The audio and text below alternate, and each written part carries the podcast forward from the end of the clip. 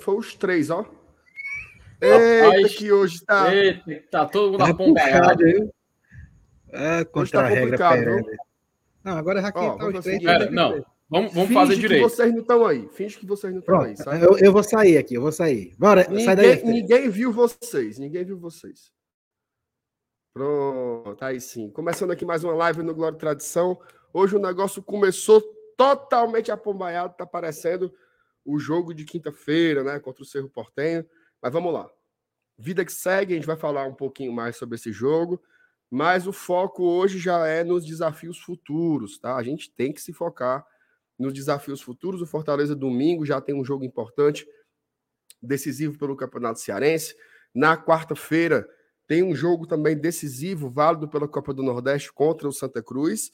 E a gente vai falar muito hoje sobre a Copa Sul-Americana. Afinal de contas, o Fortaleza foi eliminado da Libertadores, mas se classificou para a Copa Sul-Americana. A gente vai explicar como funciona o sorteio, vamos falar sobre as datas base da competição, quanto o Fortaleza já ganhou de dinheiro em competições internacionais esse ano, quanto falta para completar esse orçamento, quais são as ordens dos adversários, quem é que a gente pode enfrentar, tudo isso você vai ficar por dentro nessa live aqui do Glória e Tradição. Vou pedir para você que já chegou aqui agora, que por gentileza já deixe o seu like, porque ajuda demais a gente, ajuda demais o nosso trabalho.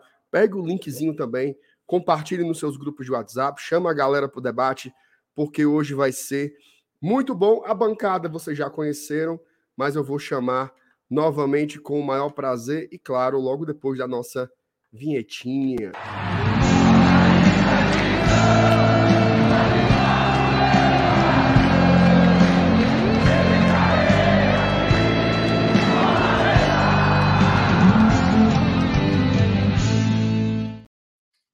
sim.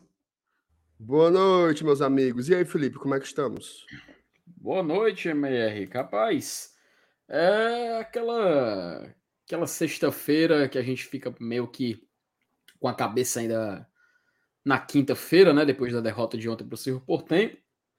Porém, cara, você sabe como é torcer Fortaleza, né? A gente passa por, um, por uma eliminação num dia e no dia seguinte, aliás, na mesma noite, a gente já passa a pensar no novo campeonato que nós vamos disputar. E isso, MR, inclusive me leva a um, um pequena, uma pequena reflexão, um pequeno pensamento e uma pergunta também. É, talvez o Fortaleza esse ano vá disputar, po, possa ser o ano, inclusive pergunta ao Elenilson, que deve ter esse conhecimento maior, se não vai ser o ano que a gente vai ter mais campeonatos a disputar, porque Cearense, Copa do Nordeste, Copa Libertadores, Copa Sul-Americana, Campeonato Brasileiro, Copa do Brasil, só aí já são seis.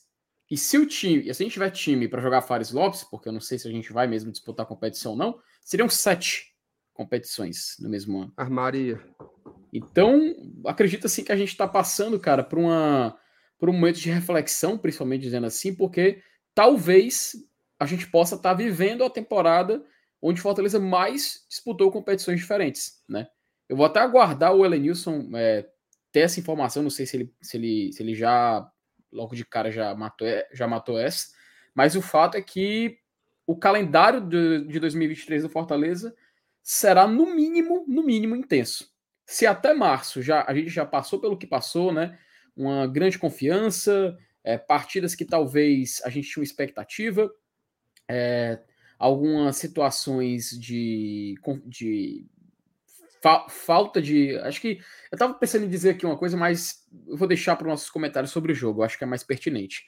Mas a gente passar por uma situação assim de falta de certeza, né? Uma incerteza sobre o que aguardar a temporada, principalmente depois dessa eliminação. Mas enfim, é, espero que a galera curta a live de ouvido do GT. A gente tem muita coisa para falar, ainda tem alguns detalhes do jogo que a gente tem que falar.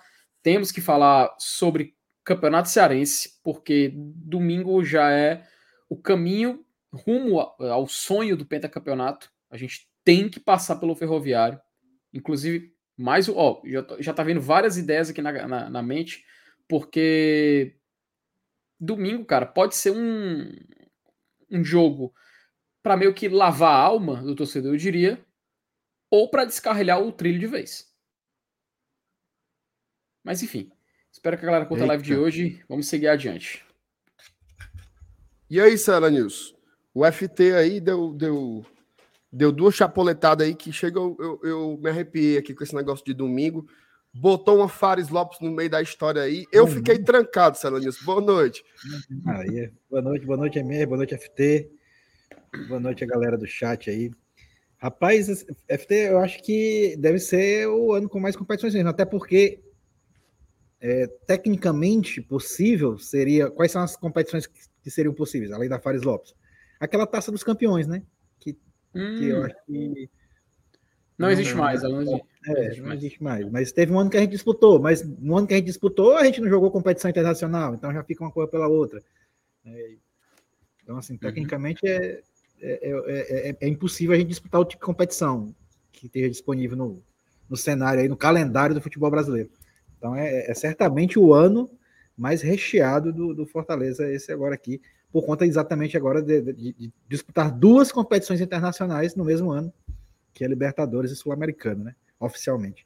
Mas é isso aí. Então, mas depois disso tudo, a gente vai falar um pouquinho ainda sobre o jogo do Cerro Portenho, claro.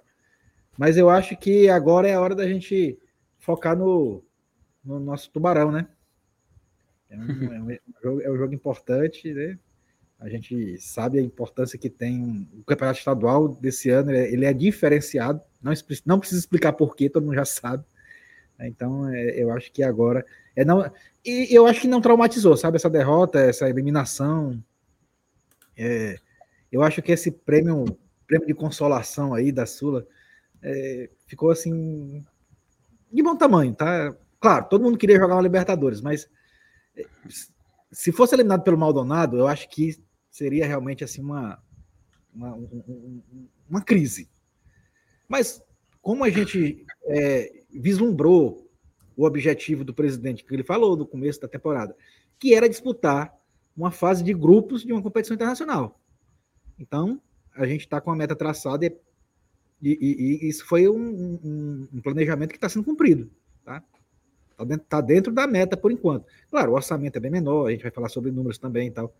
O dinheiro é menos, né? A, a, o cenário é menor, né? a vitrine é menor, mas é uma competição internacional. É isso aí. E, você gosta de consolo, MR? Esse tipo de consolo? Não? Rapaz, eu, eu, eu, eu, não gosto muito, não, Celanius, mas o senhor dando é o jeito, né? É. Elenilson pergunta. Não estou falando per... Elenilson, ah. pergunta assim, pergunta assim. Eu peguei, se... eu peguei o velho na rasteira, viu, Felipe? É. Rapaz, você, você pegou ele de jeito agora, viu? Mas Elenilson pergunta eu assim, Eu dei um arrudei nele agora, viu, Felipe? Mas, pelo amor de Deus, tem criança assistindo. Vocês podem fazer a versão PG-13, né? Que é perguntar assim, Elenilson, você gosta de café? Eu prefiro algo mais gelado. Então, então já, não deu certo. Passa de onde, esquece essa porra. Vamos lá. Ô, Felipe, você pode, por favor, lançar aí, que eu vou pagar o celular que tá bem aqui atrás, rapidinho. Ô, rapaz, vai lá, vamos começar aqui o chat, começar a interagir com a turma. Até porque a torcida, Lenilson, uh, enquanto o MRF pegar o celular dele, eu tô sentindo que tem uma turma aí que tá baqueada, viu? A galera baqueou aí depois do jogo de ontem. Mas, mas assim, não deixa de ser uma derrota, não deixa de ser uma eliminação. Claro. Você, tá você direito, claro. Inclusive acompanhei o pós-jogo de vocês. É, eu dei o play ali, acho que tava no finalzinho na hora que eu dei play, comecei a assistir. E cara, eu gostei muito do. Inclusive, parabéns, olha Você conduziu muito bem ontem o início do programa. Mas. Eu, eu, eu, o MR ficou sem energia aí em boa viagem na hora da live, mano. É, mas acho que acontece, mas deu, deu, tudo, deu tudo errado, enfim. Mas, mas enfim, vamos, vamos logo pro chat, que depois a gente continua isso aí, porque eu acho que é um assunto legal pra gente falar daqui a pouco. Daniel Almeida, boa noite GT. Agora é foco total nas outras competições. Precisamos corrigir os erros para começar uma nova fase. Precisamos de uma nova vitória para a confiança voltar. Pois é, né, Daniel? E é como a gente falou, Lenilson. Se Fortaleza, ele, se a gente não contando com a Fares Lopes, vai disputar seis competições no ano inteiro, uma já foi. Então ainda faltam cinco competições nessa temporada. É muita coisa para o Fortaleza ainda jogar. Então, sem dúvida nenhuma, vai ter muito, muito, muito tempo para a gente digerir é, o que a gente passou ontem, mas não vai ter tempo nem de sentir a dor. porque domingo a gente já tem outra decisão contra o Ferroviário no Castelão. Paulo Cassiano, boa noite, ET. Confio na mudança de comportamento do nosso time e vai ser domingo, porque o que falta é só calma, inteligência e eficiência, que vai dar tudo certo. Vamos em busca dessa Sula. Vamos já falar da Sul-Americana, viu, Paulo? Vamos trazer aqui praticamente um resumo completo do que é a Copa Sul-Americana para o torcedor do Fortaleza. Noberto Maia, estou mais preocupado com a Série A.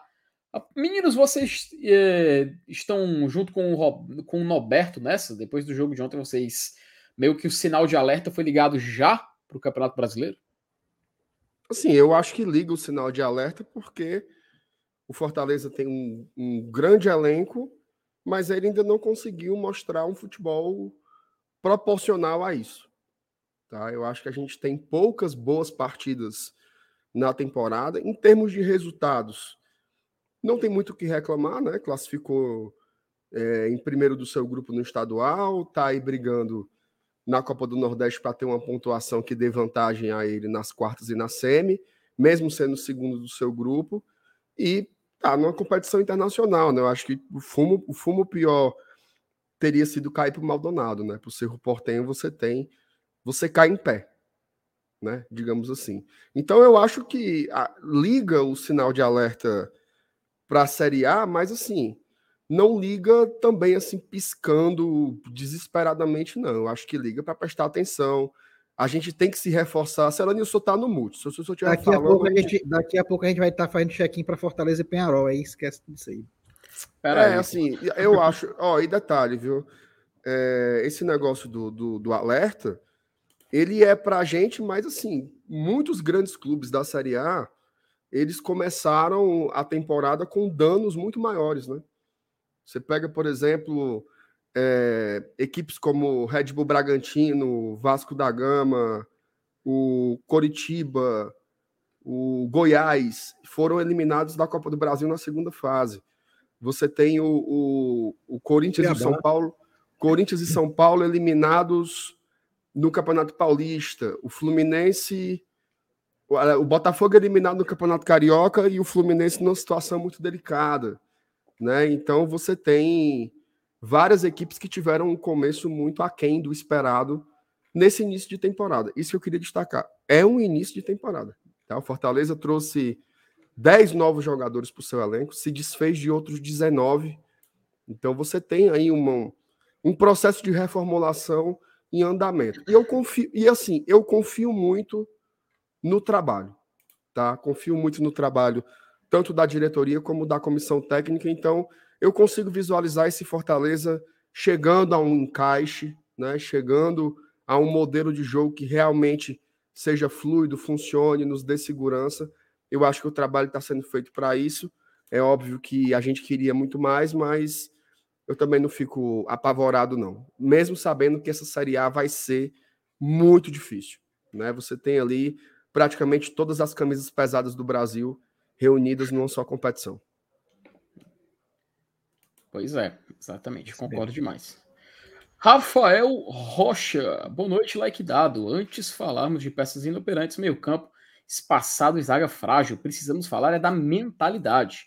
Aí completa aqui, aparentemente, é, aparenta que o FEC não consegue lidar com nenhuma situação adversa para encarar como se, deve, como se deve uma partida. Gol pênalti perdido, gol perdido. Sendo assim, nunca teremos poder de reação. Ontem vocês falaram um pouco sobre isso, né? Ontem vocês falaram um pouco sobre isso no pós-jogo.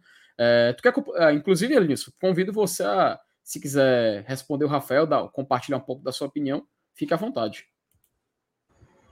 Cara, é, é, é a gente até falou mesmo ontem no pós-jogo, né, que com relação à questão dessa da gente ter a oportunidade nas mãos e, e desperdiçá-la. É, a gente até comentou que, que é o ponto crucial dos 180 minutos foi aquele pênalti perdido pelo Galhardo aqui na Arena Castelão. É, tudo bem, o Fortaleza poderia converter o pênalti e ser eliminado do mesmo jeito depois dos dois jogos. Mas eu imagino que, que a, a história do confronto seria totalmente diferente após aquele, aquele gol ser convertido. A gente não vai ficar aqui chorando leite derramado, mas é, é, é, um, é um lance, um lance que, que depende de um cara, de um atleta, de um jogador, mas que é suficiente e capaz de mudar a história de um confronto. Né? Então, essa questão aí da situação adversa, pra, né? E realmente a gente, a gente até comentou, né, mas qual foi o último jogo que o Fortaleza virou, né? A gente até lembrou que foi aquele do Flamengo, né? Depois de estar perdendo por 2 a 1 um, conseguimos a virada no, no finalzinho do jogo. E, e, é o, e Rafael tem, tem razão no questionamento, né? A gente precisa é, é, ver o time reagir, enfrentar situações adversas e reagir. Né? E isso, isso é, uma, é um dos fatores que para uma Série A é muito, é muito importante, porque quantas e quantas vezes a gente não vai sair atrás de placar na Série A? É muito possível. Então, toda vida que sair atrás vai ser um resultado negativo, vai ser uma derrota, não vai ter força para reverter. É, é, é, um questionamento bem interessante. A gente precisa ver isso. Perfeito. Jarbas Almeida, bom GT, Fortaleza perdeu para ele mesmo. Temos que melhorar muito no quesito Libertadores, que agora que, que mais agora vamos correr atrás do Penta. Deixe like deixado como sempre e tamo junto. É isso aí, Jarbas. Esse é o pensamento.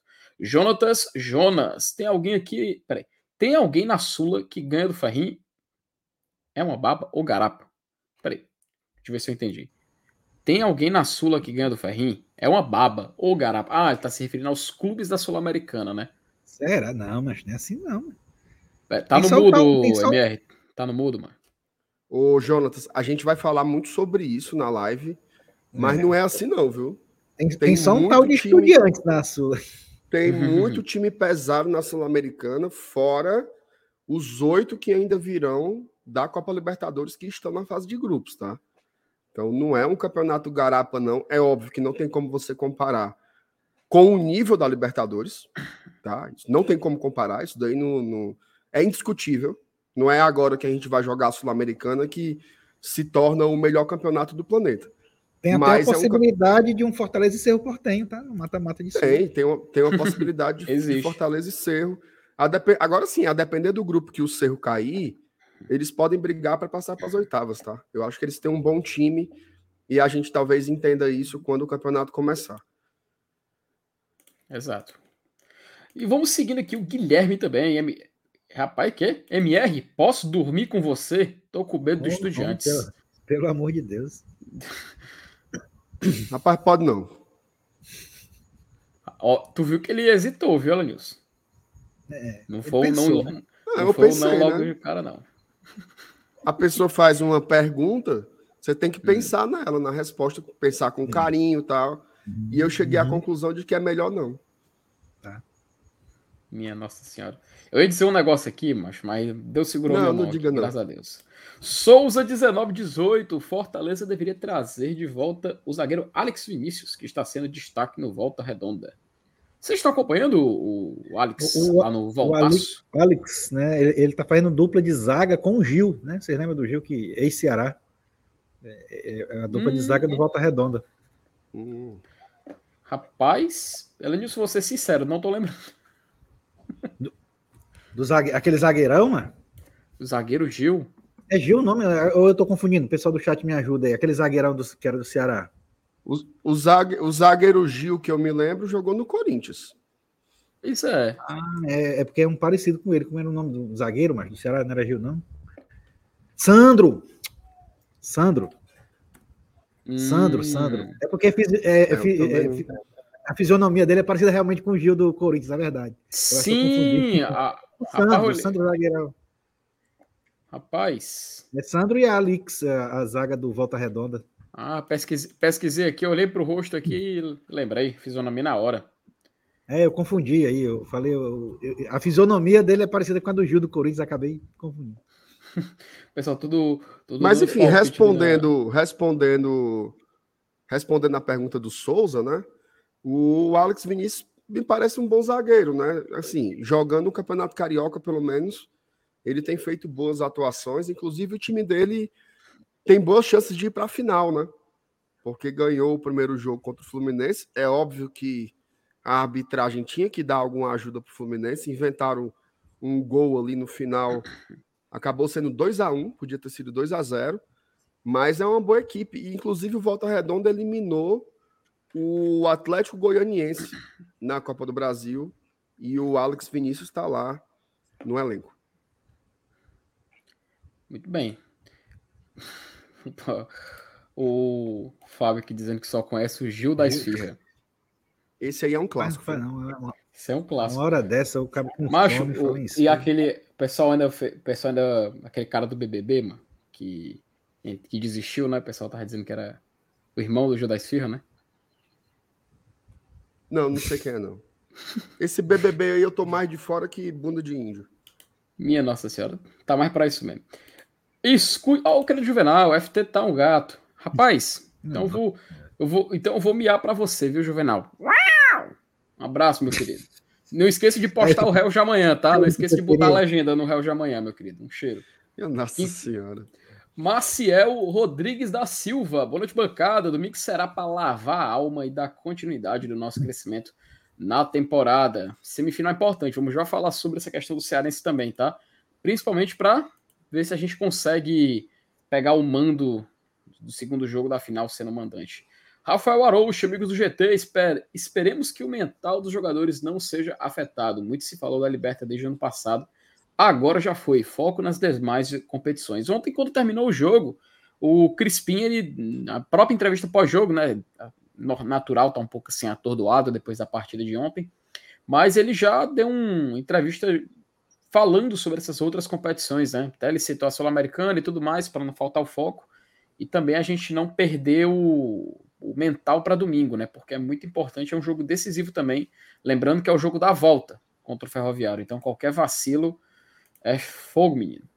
Edson Moraes, o pescador. Boa noite, galera do GT. Um abraço pro Edson, assim como também seu FTzão. Um abraço, meu querido pai. Boa Aí, noite, amigos do GT. Um cheiro, meu querido. Também a Thalia aqui presente. Boa noite, bancada do GT, chegando e deixando o like. Um abraço para ela também. Boa. Mário Oliveira. Boa noite, seus lindos. Escutei um absurdo hoje, dizendo que o Ferrinho era favorito para domingo. Vocês viram isso em algum canto, rapaz? Onde foi que tu viu isso aí, Mário? Pra gente poder entender o contexto, porque Não, assim, dizer que é favorito, eu confesso que eu não vi. E olha que eu escutei tudo. Assisti todos os pós-jogos aí que você imaginar. Não vi ninguém falar isso, não. Pode ser um torcedor, né? É, A última vez que eu escutei isso tinha NASA, Ricardo Lima, Batistinha no Ferroviário. Ah, Era até nossa bom. senhora.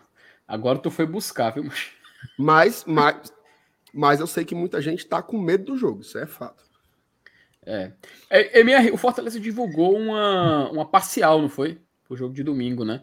Tu acha que o, o resultado de ontem ele vai afetar no público do Fortaleza para domingo, mediante expectativa e mediante, mediante a realidade também que a gente pode encontrar?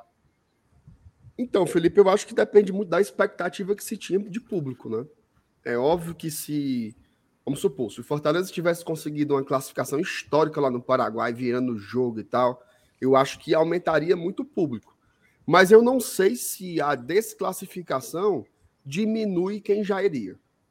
Tá? Eu acho que isso não vai acontecer. E eu confesso para você que a minha expectativa era justamente essa: que desse uns 20 mil, 25 mil no máximo, assim que é o público que eu acho que vai comparecer domingo. É, também tô achando que vai ser por volta disso mesmo. Pauti Talmai, ô rapaz, um abraço para ele. Amigos, é triste ver que jornalistas de outros lugares valorizam mais a vaga na Sula do que os próprios torcedores do Fortaleza.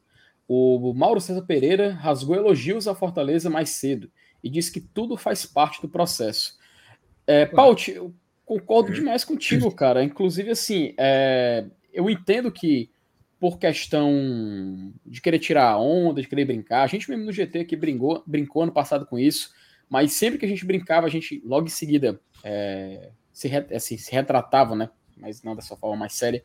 Mas a gente brincava com a questão da Sula, com a Libertadores e tudo mais, mas a Sul-Americana é um campeonato importante sim, cara.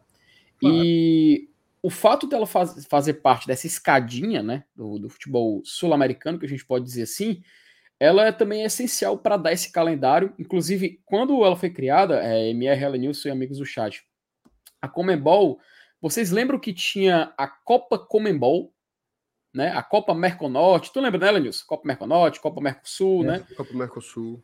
É, e esses campeonatos, eles eram é, financeiramente muito atrativos, né? Acho que o Alenilson pode confirmar com mais, com mais exatidão.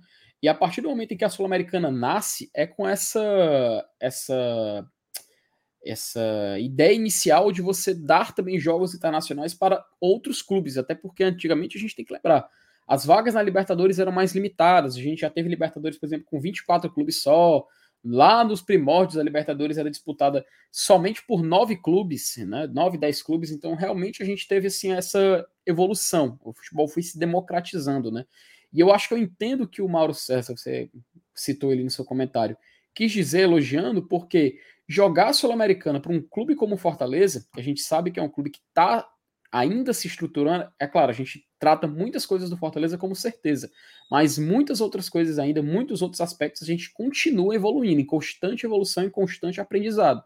Então faz parte também da gente criar essa casca de futebol internacional, jogar a Sul-Americana nesse aspecto. Por isso que foi muito importante, sabe, MR? E eu já adianto esse comentário aqui, a gente deixar bem claro que cair para o Cerro Portenho não foi um vexame. O Elenilson deve lembrar que quando a gente estava com o João Guilherme aqui, a gente falou sobre isso, não foi, Elenilson? A, pergunta que eu tinha feito para o PVC na semana passada era: PVC, você acredita que o caso Fortaleza seja eliminado pelo Deportivo Maldonado, seria um vexame? Eu lembro que até o PVC falou, você pode voltar, ele está gravado. Ele fala, talvez não para o Fortaleza, mas sim para o futebol brasileiro.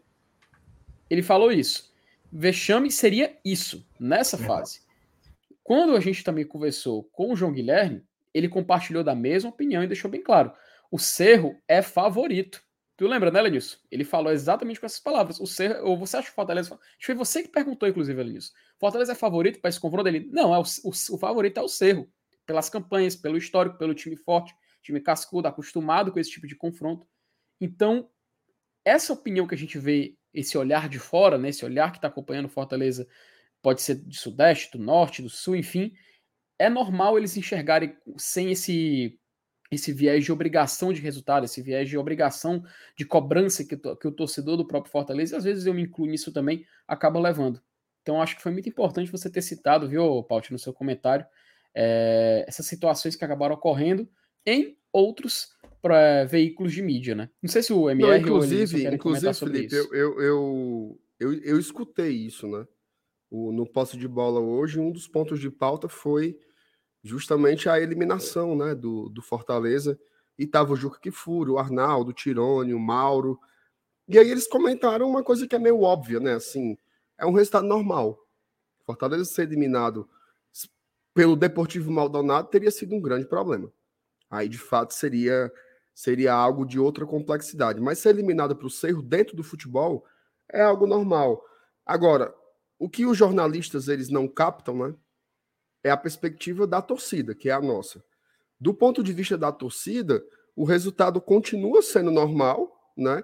Só que a gente sente uma dor. Por que, que a gente sente uma dor? Porque a gente sabe que dava para passar, né? A gente teve aí pelo menos seis grandes chances de gols, incluindo um pênalti nesses dois jogos, tá? Então isso que deixa a gente bem é, é, é, com aquele nozinho na garganta, sabe? Que poderia ter poderia ter passado de fase. Não teria sido absurdo que uma parte dessas bolas entrassem e o Fortaleza tivesse tido uma outra sorte, né? Eu acho que a gente vai ficar do mesmo jeito como em 2020, a gente ficou remoendo aquele gol que o Romarinho perdeu na pequena área, debaixo das traves lá em Avedianeda. A gente também vai ficar remoendo por muito tempo o que teria acontecido se o Galhardo tivesse convertido o pênalti com apenas 10 minutos deste confronto de 180.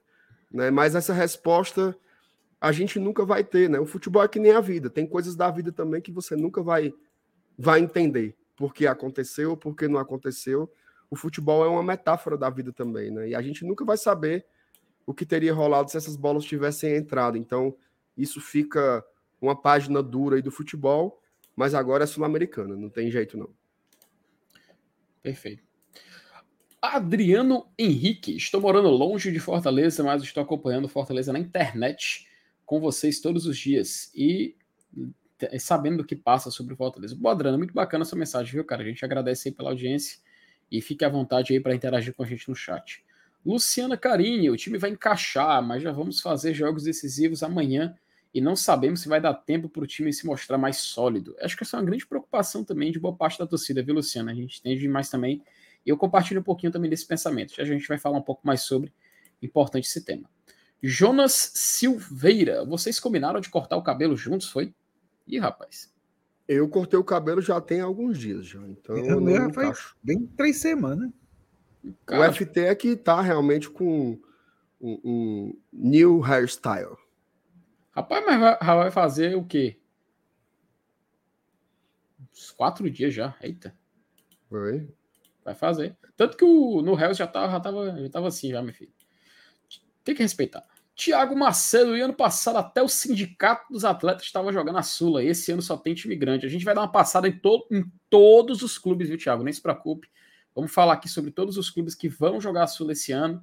O debate vai ser muito interessante porque essa questão de hierarquia, né? Que a galera gosta de, de cravar no futebol, para essa Sul-Americana vai ser interessante.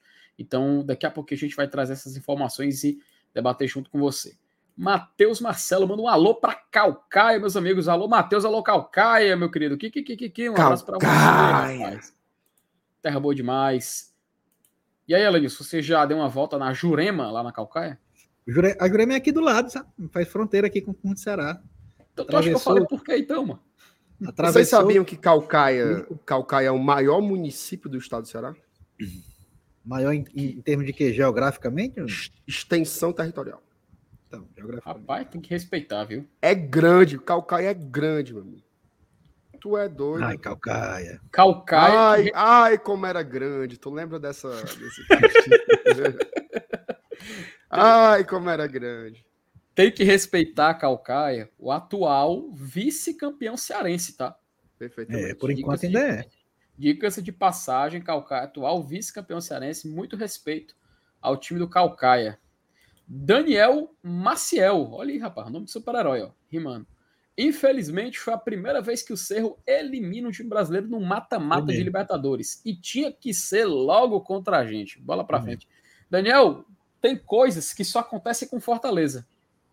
Né? E essa aí é mais uma que a gente vai colocar no nosso, no nosso currículo, incluindo jogar uma Sula e uma Libertadores no mesmo ano. Vai, isso aí vai entrar para nossa, nossa biografia, com certeza. Bernardo Lima de Andrade, aí, ó, dando pontapé inicial nos superchats aqui da nossa noite. Inclusive, tá? Colocar aqui o Pix do GT para a galera que quiser contribuir aqui com o nosso trabalho. Bernardo Lima diz o seguinte: houve quem visse virtudes no Leão onde nunca existiu. Time em momento algum mostrou-se pronto para a liberta. Time não deu liga. Precisa recomeçar. Não, ele está correto. Tá é. correto, eu não tenho nem muito a acrescentar, não. Eu acho que é, o futebol de Fortaleza ele tá aquém do potencial, né?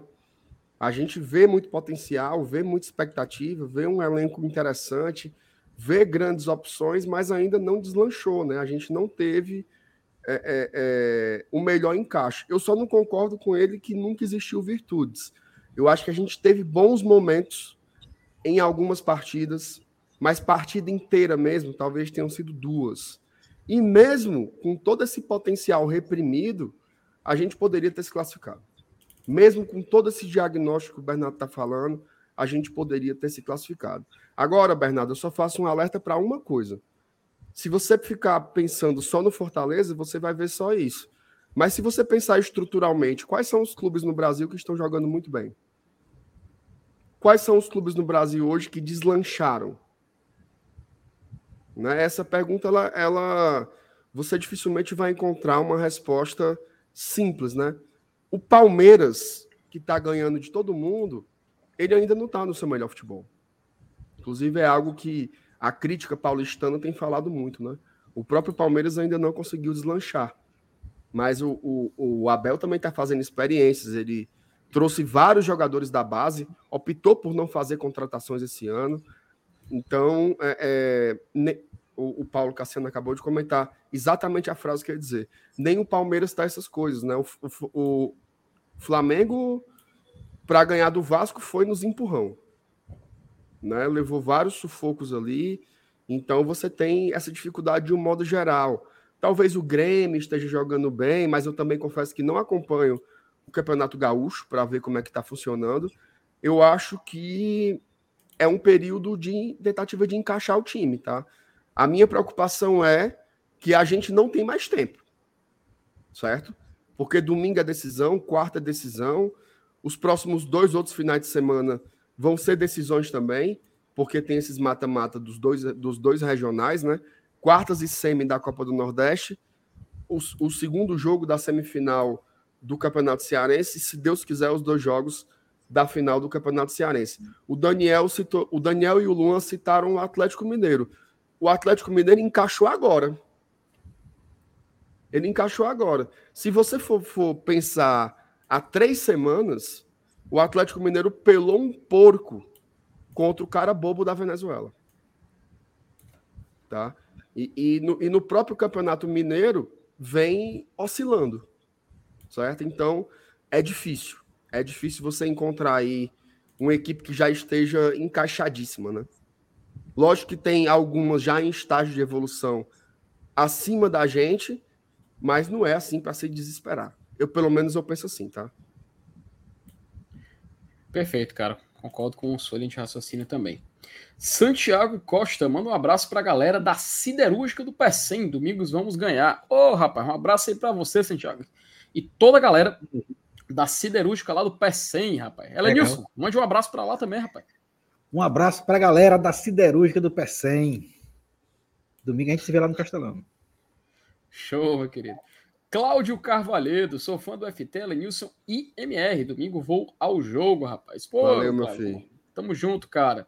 Domingo é isso aí. Todos os caminhos nos levam à Arena Castelão. Também estarei lá, o FTzão vai estar lá também para apoiar o nosso Leão, porque é importante para a gente chegar na decisão do campeonato estadual. E é isso aí, vamos chamar aqui a Ô, vinheta. Felipe, antes, antes de você chamar a vinheta, eu queria dedicar essa live em memória ao seu Luiz, tá?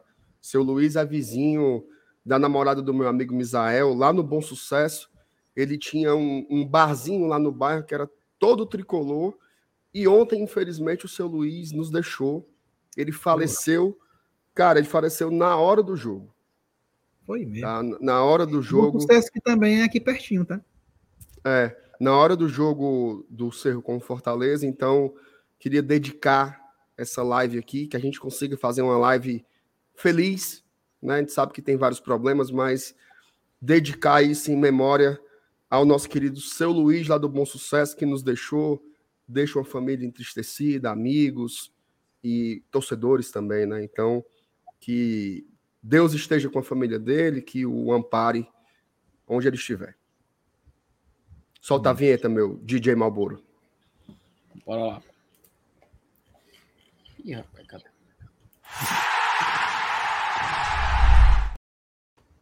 E vamos seguindo aqui, né, rapaz? Vamos continuar aqui na live, começar aqui os temas. Vamos falar um pouquinho.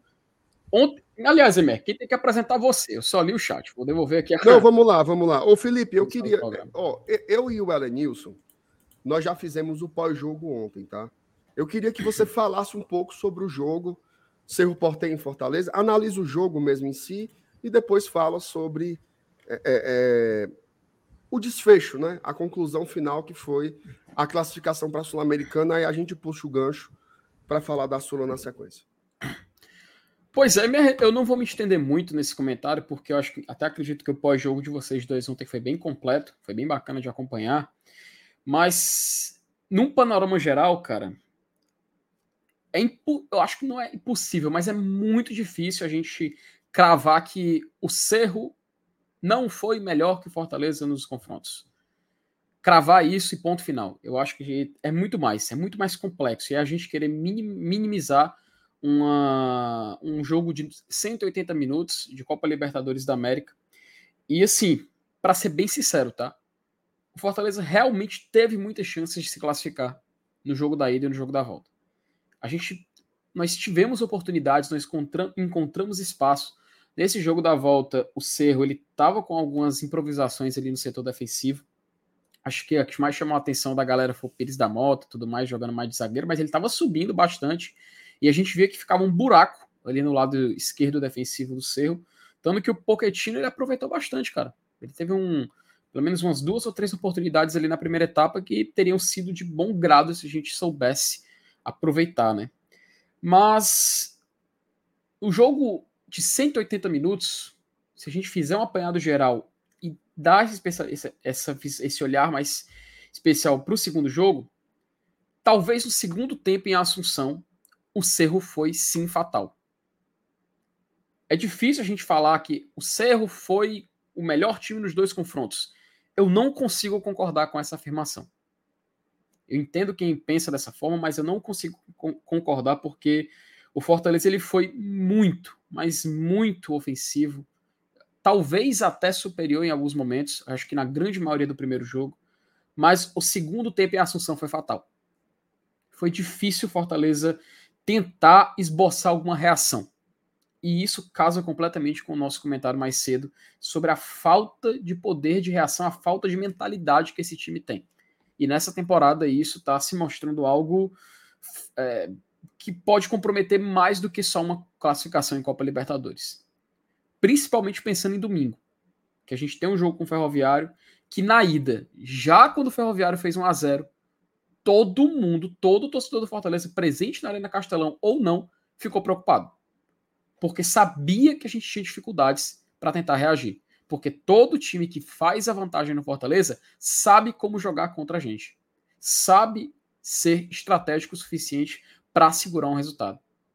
Contra o Ferroviário, a gente conseguiu, numa, numa, num espaço raro ali, no jogada com o Romero, que acabou, acabou sobrando para o Luceiro, a gente empatar o jogo. Cara, aquilo, apesar de ter sido um empate no jogo de ida, não foi suficiente. Não foi suficiente pelo que a gente poderia ter feito e pelo também o que a gente fez. E aí, voltando para esse jogo da Libertadores, eu acredito que a melhor definição não é dizer que o Cerro foi superior dos 180 minutos a Fortaleza. Mas o Cerro soube jogar os jogos. O Cerro soube, soube jogar a Libertadores. Algo que o Fortaleza, inclusive, faltou em muitos momentos. Muitos momentos no jogo da ida e da volta. Ter aquela. Eu não sei se vocês lembram do Rogério Ceni falando que às vezes faltava o Fortaleza ter uma certa malícia. Não sei se vocês lembram dessa frase dele, até gerou muito debate na época e tudo mais. Mas eu não falo de malícia, eu falo de você saber jogar a competição. A gente teve um choque de realidade em 2022, quando a gente teve o jogo da ida contra o Colo-Colo, que o Fortaleza, em certos momentos, tinha uma dividida, um jogador caía. Eu lembro até do Pikachu acontecer isso. Colo-Colo foi lá e fazia um gol. Se não me engano, até foi o gol do Lucero. Em outros momentos também, a gente pecou pela falta de maturidade em jogar um jogo tão diferente, que sim, tem um ritmo diferente comparado ao futebol brasileiro e também à arbitragem brasileira. A gente sabe que é completamente diferente. Inclusive, o árbitro ontem, tá?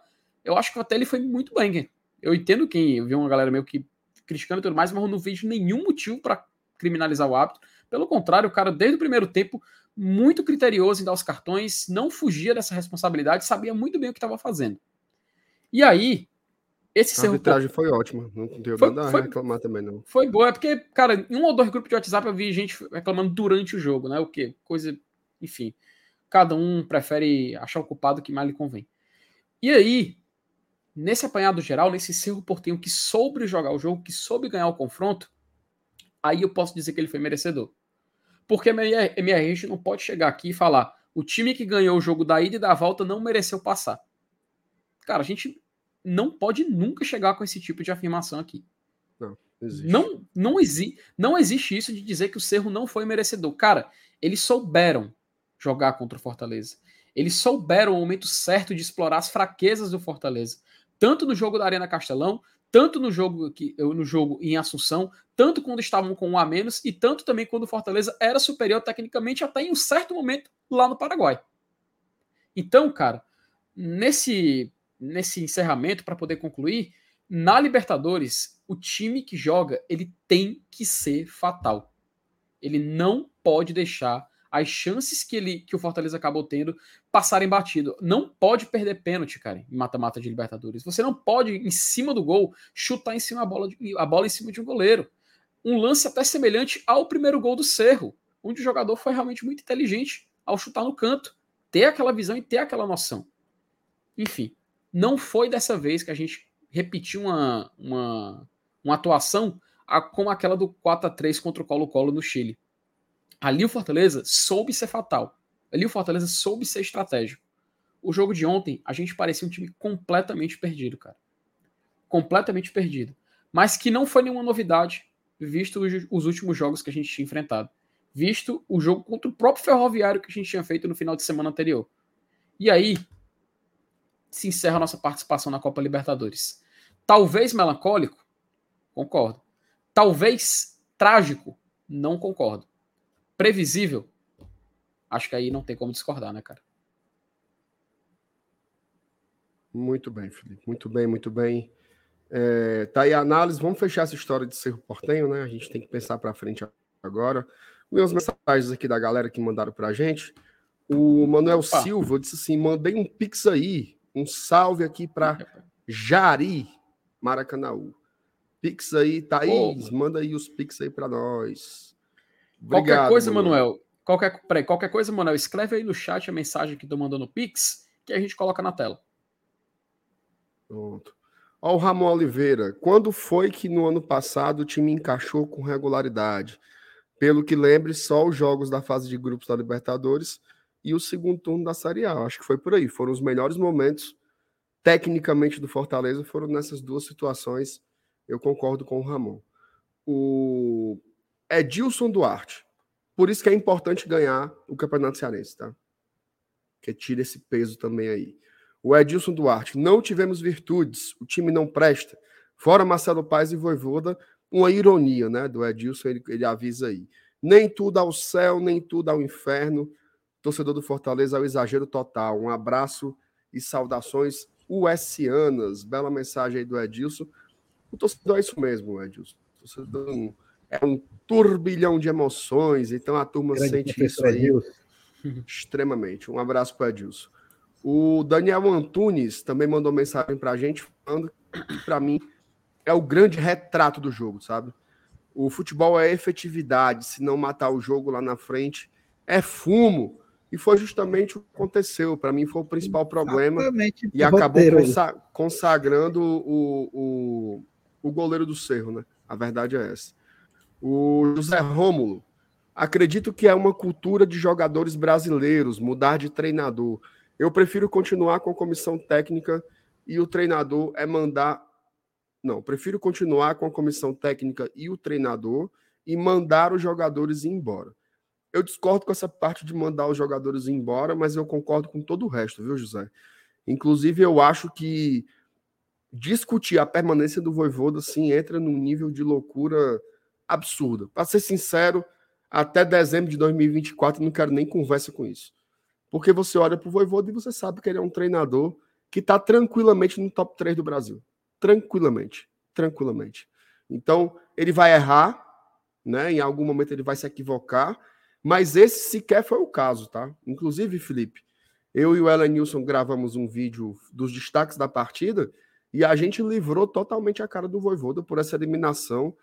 O treinador não pode ser culpado se você monta um time e o time perde seis, sete chances claras em dois jogos. Tá? Eu acho que não tem como, inclusive pênalti, né? Dessa vez eu vou livrar totalmente o Voivoda de responsabilidade sobre essa eliminação. Não sei se é, você concorda, eu, Felipe. Eu até questiono algum, uma, alguns momentos dele no jogo da ida, tá? Principalmente no segundo tempo, cara, o, aquele Fortaleza pressionando, o Cerro com a menos, cruzamento na área sem parar, a bola sendo lançada na área e a gente deixar o Silvio Romero no banco e colocar o Júnior Santos. Aquilo ali eu acho que realmente foi um, uma, uma, um erro que pode ser creditado para o Voivoda. Mas, de fato, acho que na grande parte do confronto, ele não foi o principal responsável, né? Até porque a gente perdeu o rodo. É isso aí. Ó, o Edilson fala uma coisa aqui que eu acho que tá no coração de todo mundo, né? O, o Moisés Edson, né? fez muita falta o Edson, é porque é Edson Luiz. É, o, Mo, o, Moisés fez muita falta, mas muita mesmo, né? Isso é um fato, mas o Moisés está chegando, viu? O Moisés está chegando. Eu acho que mais umas duas semanas aí a gente já vai ter ele voltando. É óbvio que não volta de uma vez, né? Ele teve uma lesão séria, né? Ele fraturou o quinto metatarso. Isso leva um tempo, inclusive, para adaptação, né? Para pisar, não ter medo de bater na bola, não ter medo de ir para uma dividida, mas está muito próximo aí do Moisés voltar ao Fortaleza. Eu acredito que se a gente passar do Ferroviário, Felipe, ele já esteja disponível para jogar as finais do Campeonato Cearense, tá? O que vai ser muito positivo para o Leão E como fez falta o, Moisés, né, Elenilson, nesses, nesses meses? É, eu, costumo, eu costumo até dizer, né, brincar, que, que a ausência do Moisés potencializou a ausência do Pedro Rocha. é, assim, se, se a gente tivesse pelo menos um dos dois agora, já era uma opção a mais de velocidade no ataque, né? E aí a, a gente sem o Moisés e também sem o Pedro Rocha, aí, é, aí realmente fica assim, a, a, são, acaba sendo duas ausências sentidas, né? Por conta de, da simultaneidade da, da, da, da contusão dos dois. Apesar de que o Pedro Rocha só volta ano que vem mesmo, na verdade, né? Infelizmente, é uma contusão bem mais séria. E a expectativa é essa mesmo aí, cara, de, de que o, o, Moisés pelo menos esteja é, perto de, de, retornar aos gramados. E se vier mesmo, do jeito que você está prevendo para as finais do Cearense, né, primeiro, claro, a gente tem que vencer o Ferroviário domingo, mas será de, de, de, cara de uma grande importância. É claro, tem toda a questão ainda de trabalhar fisicamente, readaptar e tal. Mas eu acho que dá tempo, até porque as finais eu acho que é lá para abril, né? Lá pro meio é, de abril. As de datas, abril. as datas são 2 e 9 de abril. Eita, tá? e o pior é, é, é que as duas finais, é, é dia 2 e 9, e, e, no meio delas, né, na quarta-feira, acho que dia 5, é a estreia na Sul-Americana, né? Se não me engano, a memória é a data Exatamente, base. no dia no dia 5 pode ser 5, 6 e 7. Uhum. Né? Ou, ou é 4, 5, Isso. 6, é uma coisa assim. É na é semana 4, 5, do dia 5, né, Felipe? 4, 5, 6. Ou seja, mês que vem, começo do mês que vem. É. Já, já pode ir. Não, meu amigo, daqui para frente, ó, é semifinal de Campeonato Cearense. Se Deus quiser, as finais do Campeonato Cearense, as quartas da Copa do Nordeste. Se Deus quiser, a semifinal da Copa do Nordeste, né? Então, e já começa a Sul-Americana e já começa a Série A até o final do ano, entendam uma coisa: não tem mais nenhum jogo que não seja decisivo.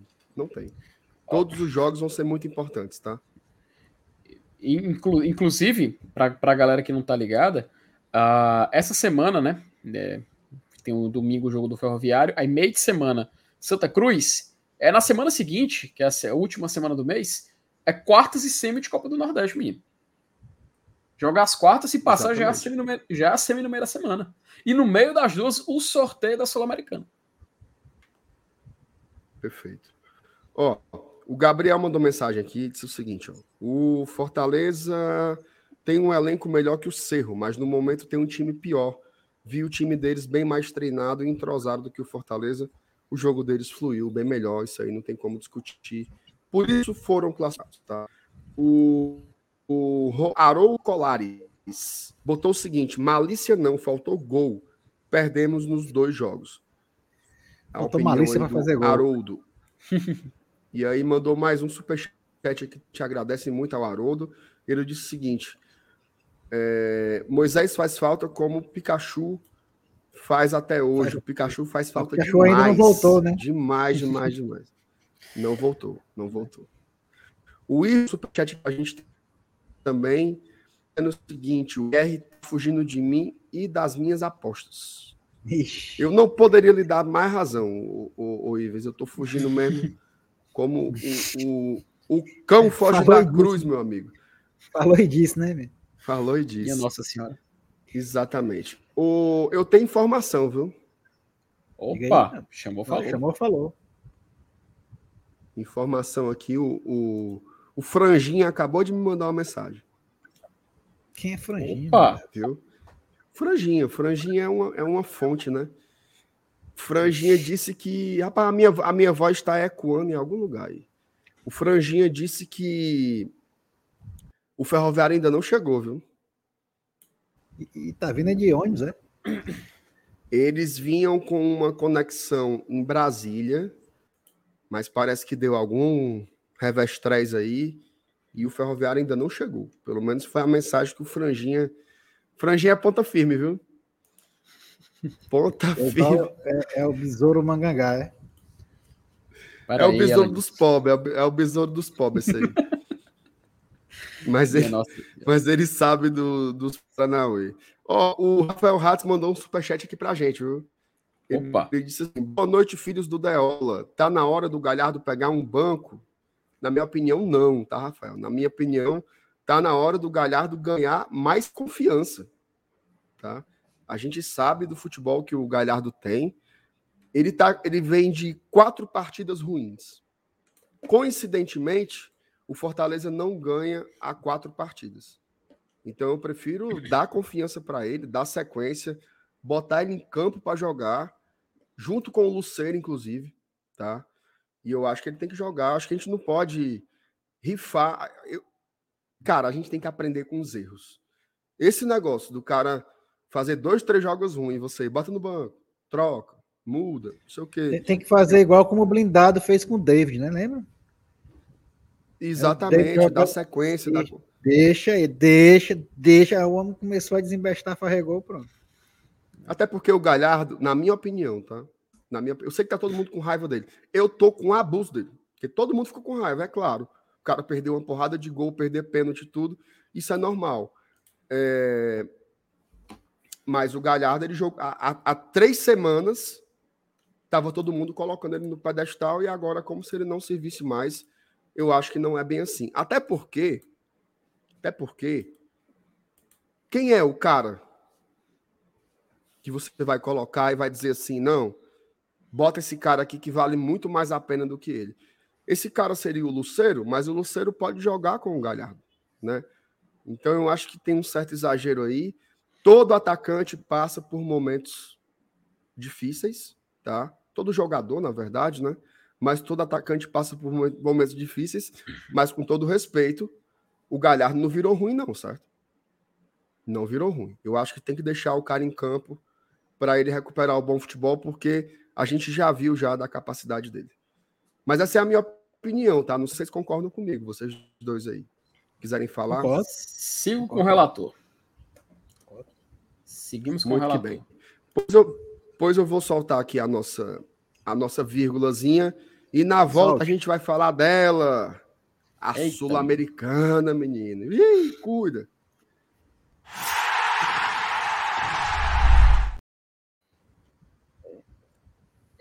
MR, então quer dizer que a gente saiu da Chibatadores para entrar para a Sola Americana? É isso?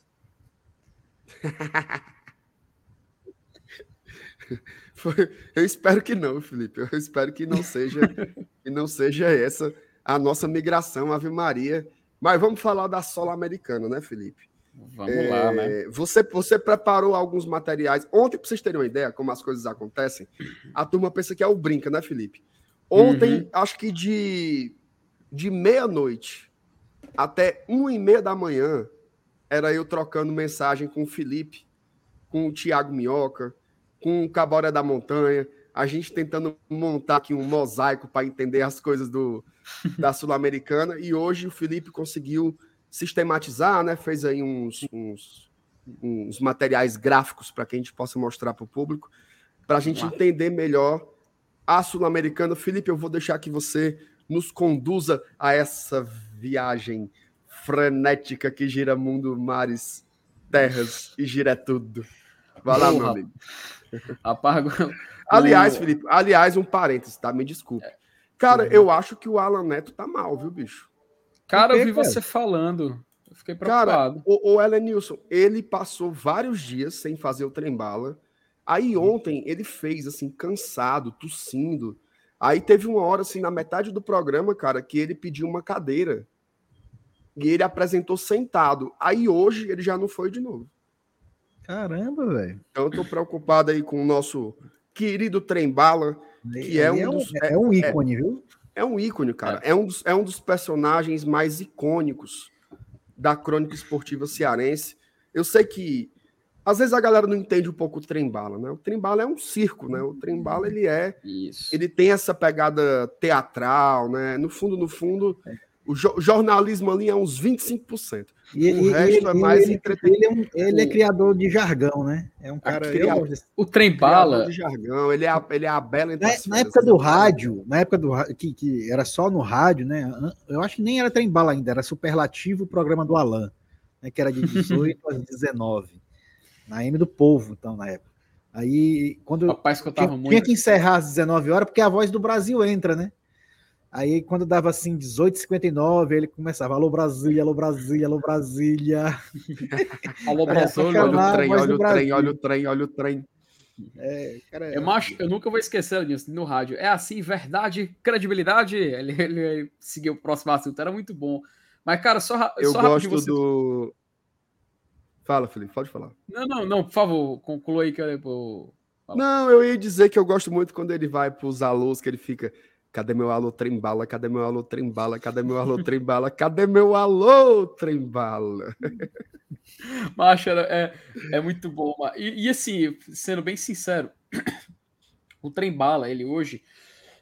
Eita, rapaz. Ele hoje, inclusive, é um programa que a gente pode dizer que é de entretenimento, não é um programa esportivo 100%. É um programa que o assunto é esporte, mas ele tá ali para te entreter e não te informar.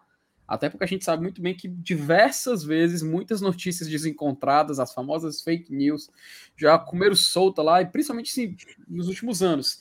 E eu lembro que o Trembala, antes dele virar algo assim mainstream, né, o Brasil inteiro conhecer, eu acompanhava muito o Trembala, MR muito trembala. Eu fazia questão de acompanhar os, os programas gravados no antigo canal, não sei se ainda tá nativo, Mauro Retro Posteres. O cara postava todos os tá, programas tá, do Trembala. Tá, ainda tá, tá ativo. É porque derru derrubaram vários vídeos do Trembala dele lá, sabe? Vídeos de 2018 do Homem Mal. Cara, eu lembro de tudo, o Homem Mal dizendo que chamando o Chamusca de, de que só tava trazendo café requentado pro Ceará. Aí falando que o como é que ele chamava o Chamusca? Mas tinha um apelido lá que era só dele, velho. Tô tentando lembrar aqui que ele deu em 2018, na época da Série B do Ceará. Mas enfim, era muito divertido, muito divertido. O Alan Neto gritando, né? A tonalidade dele, voz assim, estourando. Só que aí se tornou tão popular, tão popular, que para mim perdeu a graça, acredita? Eu acredito. Pra mim, eu deixei de gostar, eu deixei de acompanhar. Acho que quando ficou assim. Acho, eu, eu gostava de quando era desconhecido, de quando ninguém falava muito, mas ele, merecidamente eles, eles conseguiram uma, uma atenção nacional. Rolando Lero, pronto, pronto. Mário, obrigado, rapaz. Rapaz, eu chamava ele de Rolando Lero. Que ó, Rolando Lero! Ele gritando assim na mesa, mas ele, você tá trazendo só café requentado. Aí o Alan Neto, o Robson disse que não vem mais aqui não, viu? Robson disse que não vem mais aqui não. Ele, porra, eu quero que ele venha, porque ele tem medo, ele sabe que aquele... Ele sabe que aqui ele não manda... Como é que ele falava? Ele sabe que aqui ele... Macho, tinha um tinha um jeito que ele chamava o Robson, mas, meu nossa senhora, agora para lembrar isso é difícil. Mas depois ele não ficou chamando mais, não. Acho que ele deve ter puxado a orelha dele, né? Mas em 2018 ele tacava o pau no, no pop do Castrinho. Mas o fato, mas é que o Trembala hoje você tem razão. A gente torcei pela melhora de saúde deles, porque é um programa que ainda tem o seu valor, apesar de eu não, não acompanhar com a mesma intensidade de antigamente. E vamos falar deles, né? É isso aí. Saúde para o Alan Neto, tá? Que ele fique bem aí. A gente deseja aí, são grandes figuras, né? Assim que nos formaram, né? Se a, a gente Isso. gosta de futebol também, escutando esses caras, eu escutava demais o trem bala de tardezinha ali no rádio, estava saindo da, da aula. É, então, nosso desejo é de que ele fique bem, né? A gente sabe que o tempo é o tempo é implacável, né, Lenilson? Não tem muito não, mas que fique tudo bem aí com o nosso querido trem bala. Agora, Felipe, o que não para nem a pau nem a bala é a Sula, né? A Sul-Americana é assim, tá aí Sula, chegando, meu amigo. Como diria o Pop Mal, é bate e volta. Cara, Isso. vamos lá, Sul-Americana, né? Uh, pra Felipe, galera que não tá... Tu, tu gosta de eh, falar isso? Tu, tu, tu curtia as músicas da Sula Miranda, não? Rapaz, Lenilson, não, cara, não. Até época, porque, né? Até porque a, a irmã da Sula Miranda é que fez mais sucesso, né? É. A Gretchen, né? Inclusive, a sua, inclusive, então, é tia, é tia da Tami, né? Aliás, do Tami, né? Do Tami, é. Inclusive, galera, pra galera que quer escutar um, assistir um conteúdo divertido, depois pesquisem Van Damme no Gugu, tá? Que aí com certeza vocês vão ver algo que envolve, envolve, a família Miranda, não a minha, né? mas envolve a família Miranda e vai ser muito Aí eu perguntar o que é que tem a ver a Sula Miranda com a FT Miranda. Então, rapaz, acaba Miranda, Miranda é a rainha dos caminhoneiros, né? Não sei se você sabe. Ah, é? Olha aí, pois. Que bom, né? Pô, Vai que eu... os, os dois grandes sucessos da Sula Miranda são com letras falando sobre estrada, né? Que é, é Estrada é. Fora e o Caminhoneiro do Amor. Estrada Eita, fora, estrada fora, eu vou. Não, não é essa, não, não é essa, não. Nossa querida Sula. Mas vamos falar da Sula que interessa. Vamos. Bora, bora.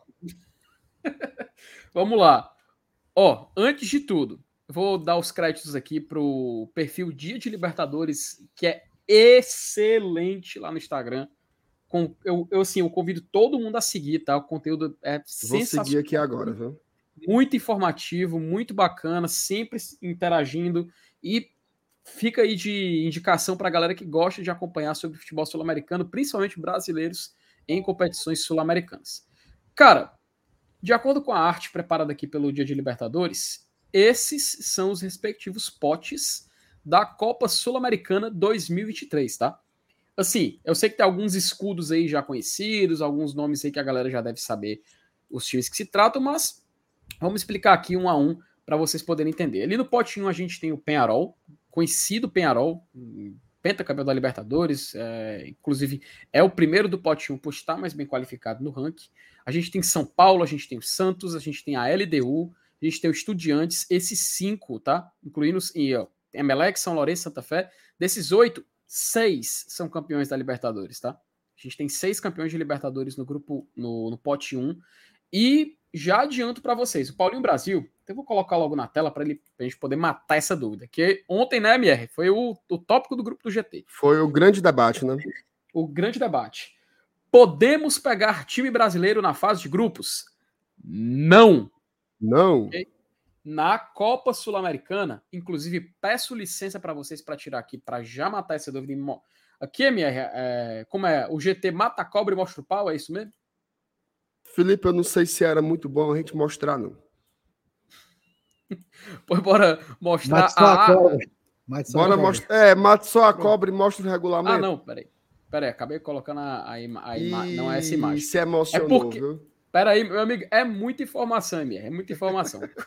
Coloca aqui na tela o artigo é. exato aqui, para poder a galera ver do regulamento de competições da Comembol, na, no, que trata da Sul-Americana, aqui no 2.2.1.1, tá? Que é metodologia do sorteio. Tá muito aqui, pequeno, Felipe. Se você puder dar uma ampliada. Rapaz, deixa eu ver se eu consigo aumentar. Por... É porque aqui ele, ele faz aumentar aqui lado de dentro, cara. Então é... leia, leia com a sua voz límpida e cristalina que a gente vai prestar atenção. Pronto. Na metodologia do sorteio, ele vai seguir o mesmo padrão da Copa Libertadores, tá? É o mesmo padrão da Copa Libertadores. É, os times do pote 1, cada um vai para um grupo, pote 2, cada um vai para o grupo, pote 3, cada um vai para o grupo, pote 4, cada um vai para um grupo. Na Copa Libertadores. Ou seja, assim... Felipe, só, só para. Eu vou ficar lhe interrompendo, certo? Fique à vontade. Interrompa, interrompa, uma dúvida online, né? Interrompa também, Aranil, só. Ah. Então, quando chegar no nosso pote, a gente já vai saber praticamente qual grupo vai cair, né? Porque vai, vai dividindo por causa dos bloqueios, a gente vai saber mais ou menos onde entrar, não é isso? Exato. É, como a gente é do pote 4, já vai estar tá ali praticamente. Vai é, já vai estar tá praticamente certo ali três, três clubes de cada grupo, né? Então a gente meio que já vai saber ali o nosso caminho. E como vai ter. Nós temos, além do Fortaleza, mais seis equipes brasileiras dentro da, dentro da, da Copa Sul-Americana, meio que vai sobrar duas alternativas de grupo é ali, é né? Então, então quando chegar, chegar a gente. Na, um grupo ou outro. É, quando chegar a nossa vez, Alinhos, praticamente o, o, torcedor do Fortaleza meio que já vai ter um spoiler de qual grupo que ele vai ficar. Então uhum. não vai uhum. ser muito, não vai ser muito difícil a gente a gente adivinhar né, o, o, nosso futuro na competição. Mas sim, vamos, vamos, vamos matar essa última dúvida aqui. Diferente da Libertadores, que os clubes vindo da fase preliminar podem enfrentar equipes do seu mesmo país, na Sul-Americana, as equipes que vêm ali da fase preliminar da Libertadores possuem ainda o bloqueio, tá? Ele tem bem aqui, ó, nessa observação aqui, que, ó, equipe, ó, é, deixo claro que no mesmo grupo não poderá equipes do mesmo país se enfrentarem. Se sorteados, passarão a ocupar o seguinte grupo e será sorteado novamente outra equipe para outro grupo. Na Libertadores, no manual, tem um texto praticamente igual a esse aqui, só que tem a observação abaixo, entendeu? Os clubes vindo da terceira fase são impedidos de enfrentar equipes, é, perdão, são liberados para enfrentar equipes de seu mesmo país caso caiam no sorteio. Na Sul-Americana não tem essa observação no seu manual de competições. Então, portanto, a gente volta para a tela dos potes e já começa a conversar com essa dúvida sanada, com essa dúvida já retirada. Voltando aqui para os potes. Vamos lá. Os clubes que a gente já falou do pote 1, Penharol, São Paulo, Santos, LDU, Estudiantes, Emelec, é, é, São Lourenço e Santa Fé. No pote 2, a gente tem o Defensa e Justiça, clube muito famoso né, nos últimos anos, um clube em ascensão na Argentina. Guarani do Paraguai, Red Bull Bragantino, Universitário do Peru, Desportes Tolima, lá da Colômbia, o Botafogo, News Old Boys da Argentina e o Palestino, lá do Chile. No pote 3, e ali o pote 3 ali mais abaixo, a gente tem o Oriente Petroleiro da Bolívia, o, Estudan o Estudiantes de Mérida da Venezuela, Danúbio do Estudiantes de Mérida. Isso aí são aqueles aqueles aqueles caras que, que ficam gaseando aula lá na. Exatamente. Lá na, Exatamente. É, para ir para cima da gente. Ele, Nilson, ele, você era um. Estudante de Mérida. Elias, você já foi um estudante de Mérida? Já. Já matei no pau. Né? Pra ir pra, pra pracinha da Gentilândia, pra espetinho. Eu juro que de Mérida. Minha Nossa Senhora, rapaz.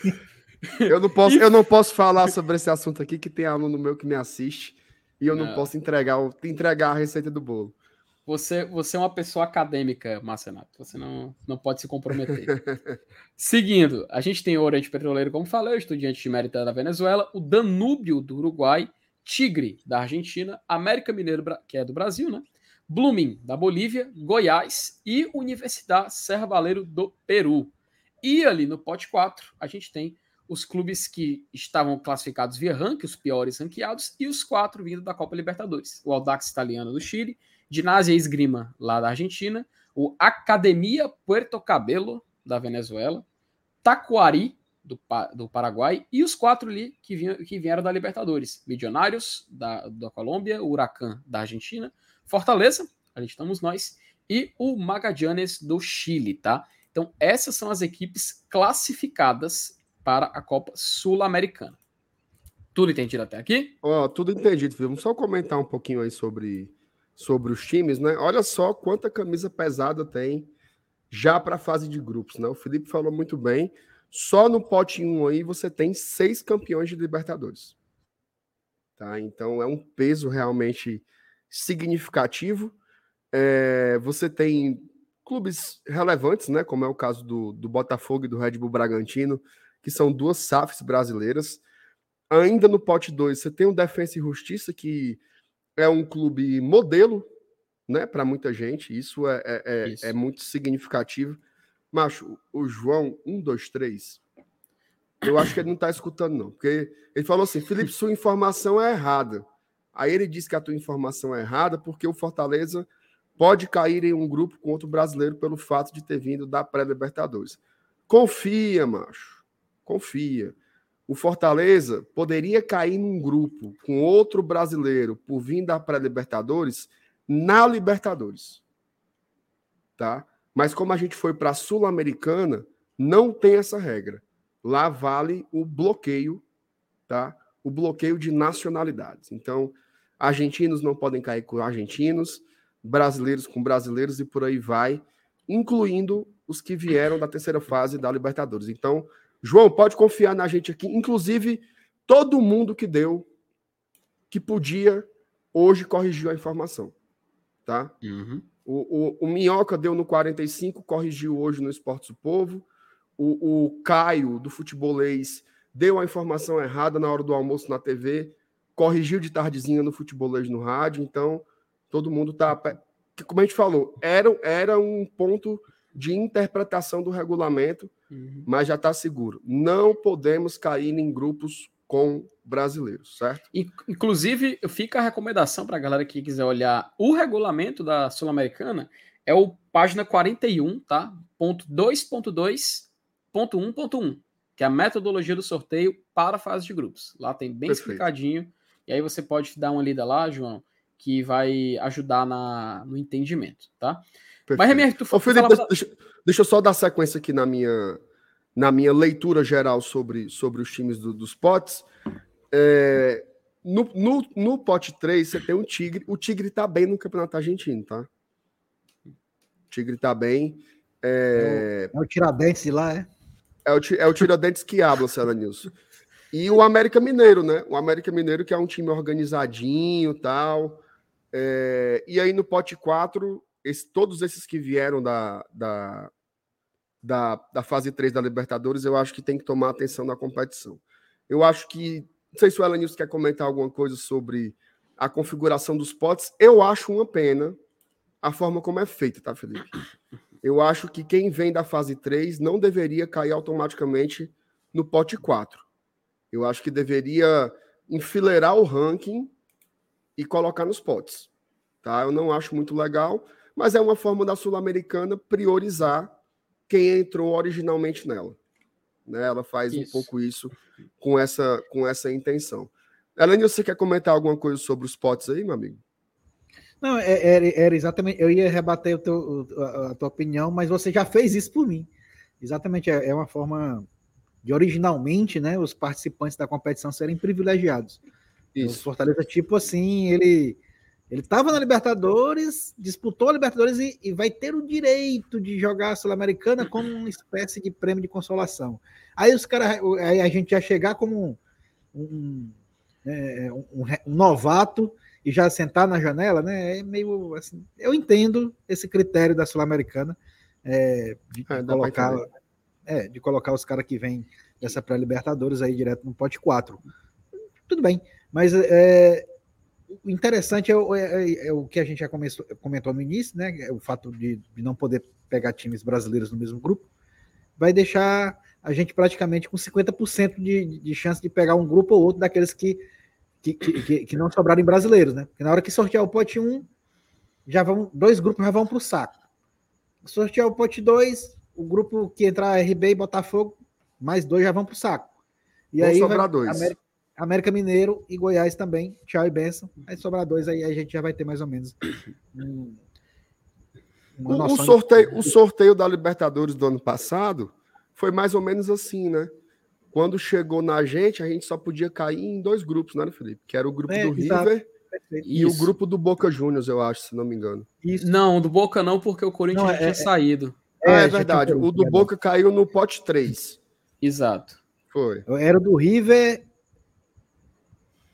Era o, o, era o grupo F e o grupo H, se não me falha a memória. Que a gente podia. É, mas qual era o time, o time cabeça de chave desse, ah, do outro grupo, cara? Só confirmar mas, enfim, Até a gente, ah, é, é, era um time uruguaio que ficava na dúvida se ia para a Argentina ou para o Nacional, Nacional, Nacional, Nacional. O, não, nacional. Era, era, não era o Nacional, não. Era, era o Penharol, não era não? Não, não, era, era, o, era, o, era, o, era, o, era o grupo do Nacional, se não me engano. Era? Eu também estou em dúvida. Tá o, Penharol, o pessoal tá falando no chat que era o Penharol aí. Ô, Felipe, ah, então tu, qual vai ser o próximo tópico aí da sua apresentação? Ah, só um detalhe, tá? É, esse modelo que vocês falaram, que do time que vem da pré-Libertadores ele cai na, na Sul-Americana, é novamente a, a Comebol copiando a Liga Europa, tá? Que é a antiga uhum. Copa da UEFA, que atualmente, se você olhar para a Europa, tem três torneios continentais. Você tem a UEFA Champions League, você tem a UEFA Europa League e você tem a Liga da Conferência, a Liga da Conferência da UEFA. A Liga a Copa Sul-Americana, ela é uma espécie de Liga Europa. Isso existe na Liga Europa. Os times que jogam a preliminar da Champions League, a fase preliminar antes da fase de grupos, eles, é, se não me falha a memória, são seis clubes, é porque lá são mais times em disputa. Mas os clubes eliminados na fase preliminar, se não me engano são seis, eles caem para a fase de grupos da, da UEFA Europa League. Então, só para só especificar que isso é mais uma vez a Comebol copiando o método lá da UEFA. Mas sim, vamos continuar aqui. A gente já chegou a ter três competições aqui simultaneamente, lembra? Sim, a, a gente citou aqui, né? A Copa Mercosul, é. Merconorte, não, mas, né? Mas quando, e Comembol. Quando, não, mas a Mercosul e a Merconorte era, era diferenciada por conta de. Isso, geográfica, geograficamente. Mas tinha uma época que tinha a, a Libertadores, é, a Supercopa, que só quem disputavam eram clubes campeões da Libertadores, e a Copa Comembol. Nessa época eram as três competições simultâneas que tinham. Ô, Felipe, lembrado, qual vai ser, qual vai ser o próximo, o próximo ponto para eu saber se eu, se eu meto uma pergunta agora aqui ou não? Vamos lá. Até aproveitando, é, só tirar uma dúvida aqui da Mirna, que ela perguntou, se os, é, citar os países que são os times de cada pote. No caso, Mina, é Penharol do Uruguai, né? São Paulo e Santos brasileiros, LDU é do Equador, o Estudiantes é da Argentina, Emelec do Equador, São Lourenço da Argentina e Santa Fé da Colômbia. No pote 2 ali, por ordem, Defesa e Justiça da Argentina, Guarani do Paraguai, Red Bull Brasil, é, Universitário Peru, Desportes Tolima é da Colômbia, Botafogo é brasileiro, News Old Boys da Argentina e o Palestino é do Chile. No pote 3 a gente tem o Oriente Petroleiro da Bolívia, Estudiantes de Mérida Venezuela, Danúbio Uruguai, Tigre Argentina, América Mineiro Brasil, Blooming Bolívia, Goiás Brasil, Universidade Serra Valeiro é, do Peru, Audax Italiano do Chile, Ginásio Esgrima Argentina, Academia Porto Cabelo Venezuela, Taquari é, Paraguai, aí Medionários Colômbia, Uruguai Argentina, Fortaleza Brasil e Magadianes do Chile, tá? Esses são os países de cada equipe em cada, em cada grupo, em cada pote que você está vendo aí. O próximo tópico, MR, é a casa com a pergunta do João Alves de Lima, tá? que ele perguntou as viagens do feriadão de Tiradentes e Corpus Christi depois, explica as datas base dos seis jogos. Ah, então eu quero fazer uma, uma, uma, dinâmica aqui nós três antes, tá? Tira a mensagem do João um pouquinho. Uhum. Se vocês pudessem escolher um time de cada pote para enfrentar, quem vocês escolheriam? Tá? Se vocês quiserem, eu começo, inclusive. Certo? Tem que vocês, um, pensam, vocês pensam aí. No pote 1, eu queria o Santa Fé. Tá? Você, Felipe. Cara, o Santa Fé da Colômbia, é, historicamente, é um time complicado. Não, não venha cornetar o meu, não. Escolha não. o seu time.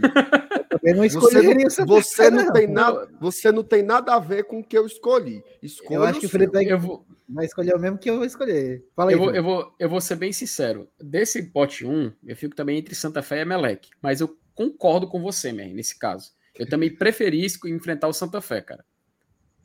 Assim, dois, dois pontos. O Santa Fé pela. pela eu sei. Ah, até o Thiago lembrou que Santa Fé é altitude. o Emelec do Equador e tudo mais. Mas o Penharol seria o confronto gigante, né? No caso. A gente sabe que o futebol uruguaio ele não é o mesmo de outros tempos, mas é uma camisa pesadíssima, cara. É uma das maiores, é um dos maiores, assim, a gente pode se falar sem medo, dos maiores clubes do futebol mundial, da história do futebol mundial. E receber eles na Arena Castelão seria algo espetacular, velho. Imagina aí Fortaleza e Penharol na Arena Castelão. A gente já recebeu o River Plate, já recebeu o Estudiantes, aí recebendo mais um gigante que é o Penharol. Não, eu não, eu não tô mais com essas vontades aí, não, Felipe. É, isso aí quieto, era. Né? Isso aí era quando a gente estreou. Agora eu quero é pegar as mais garapas que tiver. O, o, o seu Elenil, se você queria quem, papai? Rapaz, eu ia de Emelec. É, o Emeleczinho, né? Emelec a vantagem, a vantagem. O Emelec é, de, é, é, é de, de que cidade, hein? É Guayaquil, se não me engano. Não tem, não tem, né?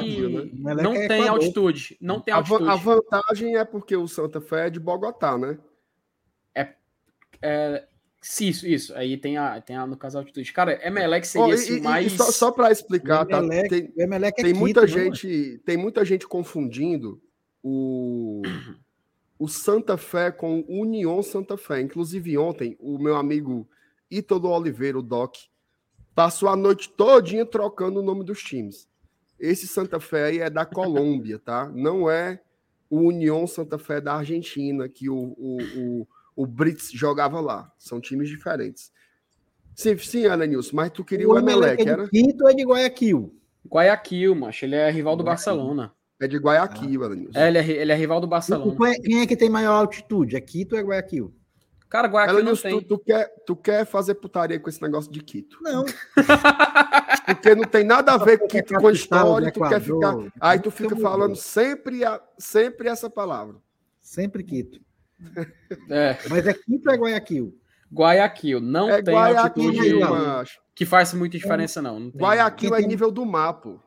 Então pronto, então pronto. Melhor o Emelec aí. E o estádio do Emelec é bonito, tá? Só, só pra deixar bem claro. A gente já visitou ele aqui no Bora Invadir, no Vamos Invadir. Rapaz, eu não vou mentir, não. Eu vou. Eu vou mudar meu voto, ó. Emelec, bora no Emelec? Bora, bora fechar no Emelec aqui nós três, porque é Esse negócio de altitude, eu já tô sem fôlego só de imaginar. Imagine os, os, meus, os meus cristalzinhos indo para lá. Então, vamos fechar no, no Emelec, certo? Emelec Estudiantes eu acho muito pesado. LDU é fogo. LDU é fogo, tá? E Sim. o Penharol tem toda a sua tradição, né? LDU sim não que é dá. de Quito, tá, Elenilson? Ela- LDU sim que é de Quito. Sim, Exatamente. beleza. Exatamente. Capital que nunca mudou. Nunca mudou. Ô, vamos pro pote 2, tá? No pote 2, eu vou, sabe de quem? Hum. Eu vou escolher o meu querido Palestino. ó. Ô, rapaz. Aí você, aí você não falou, É. não, você deu aula. Eu vou escolher o meu querido. Ó, porque, ó, o que é que eu não quero, tá? Eu não quero o Defensa e eu não quero o News. Que eu acho que são dois. times. Eu não quero pegar, eu não quero conversa com o argentino, não. Já tem argentino demais no Fortaleza. Então tira o Defensa e o News. E esse Tolima é a cara daquela eliminação do Corinthians, né? Tolima é. É. chato, tem altitude. O Não, e, e a piada, né? A gente perde para um Tolima dessa vez, é, é, é, os canalenses. Tô eliminado, tô eliminado, né? É, não. Não, Elenilson, eles não têm moral pra falar, não, macho. Os caras perderam pro Ituano, velho. Pelo amor de Deus.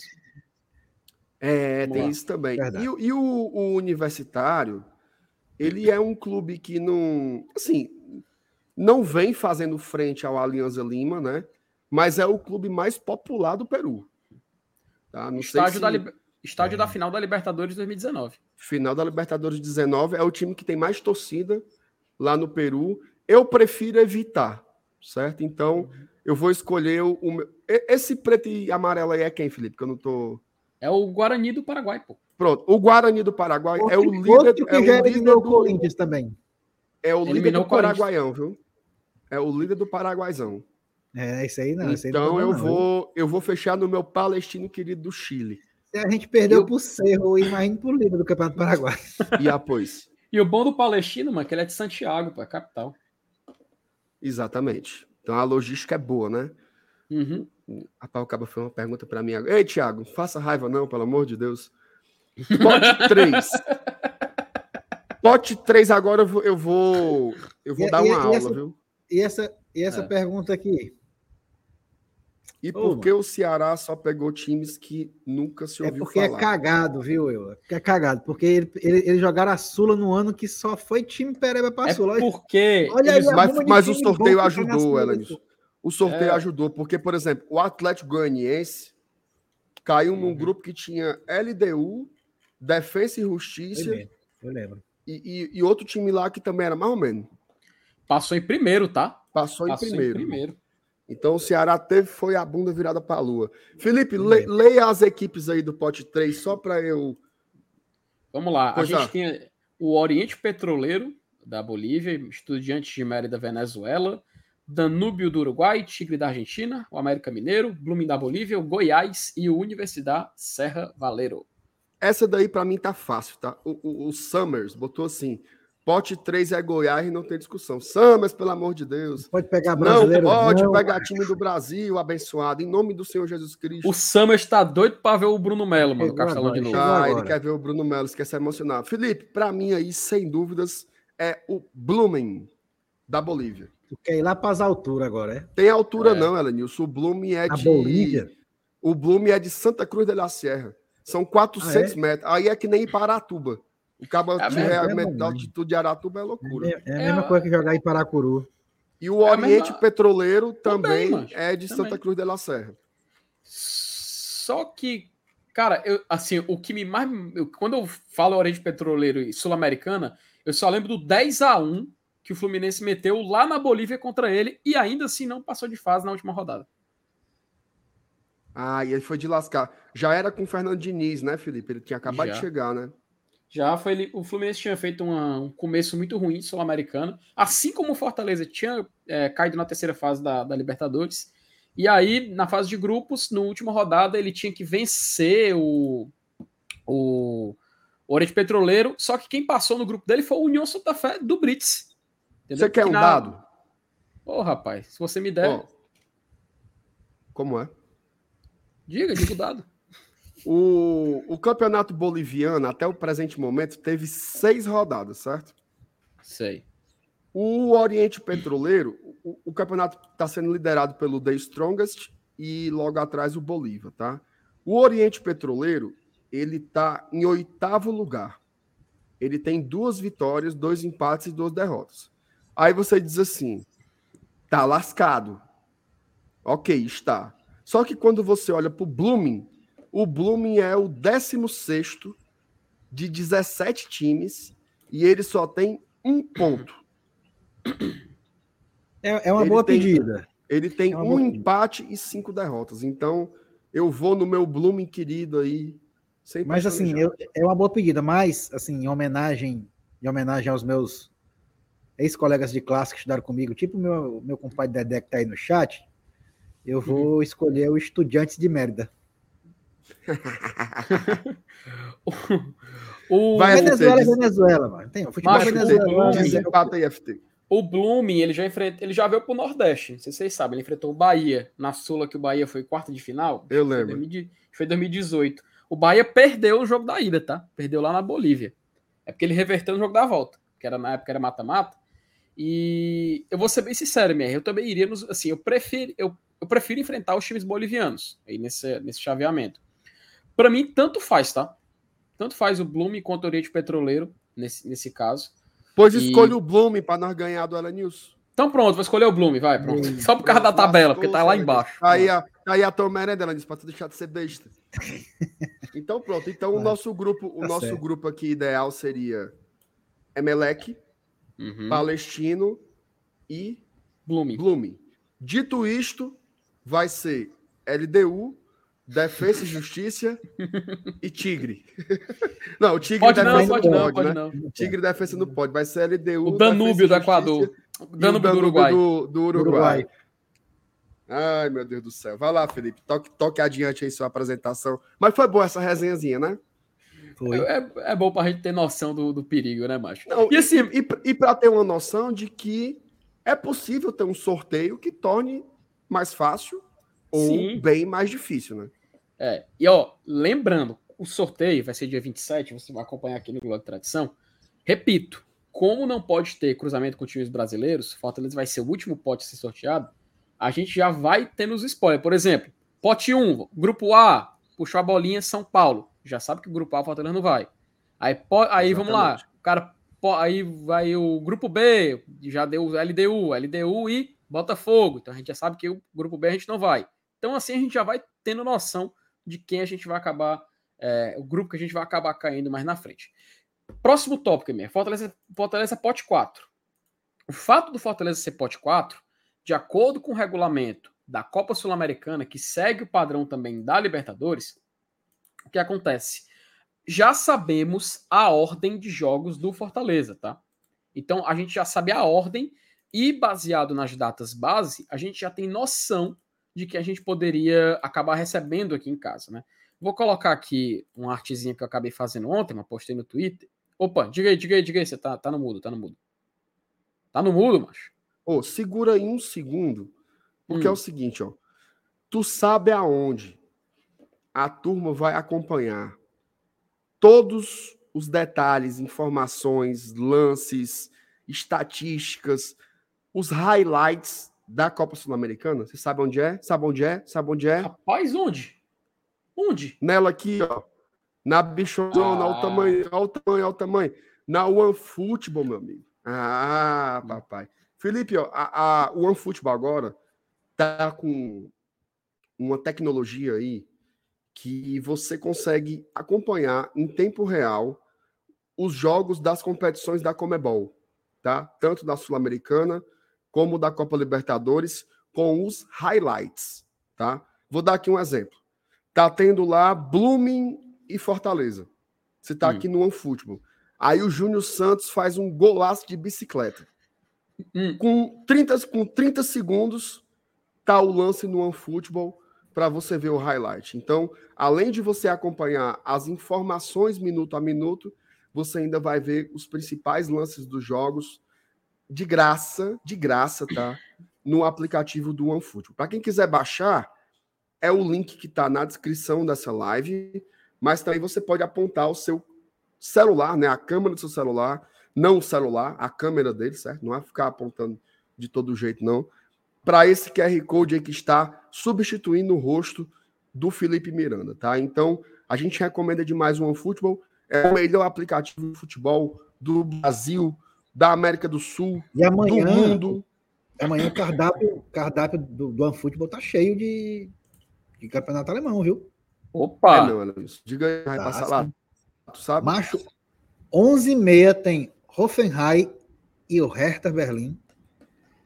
Bochum e RB Leipzig. Augsburg Uhum. e Schalke 04. Stuttgart e Wolfsburg. Aí tu tá achando pouco? Duas e meia tem o Borussia Dortmund contra o Colônia. Tudo isso no, no- Ah, no- meu amigo. Ah, meu amigo. ao vivo e de grátis. É bom demais. Agora eu vou dizer uma É. coisa, viu?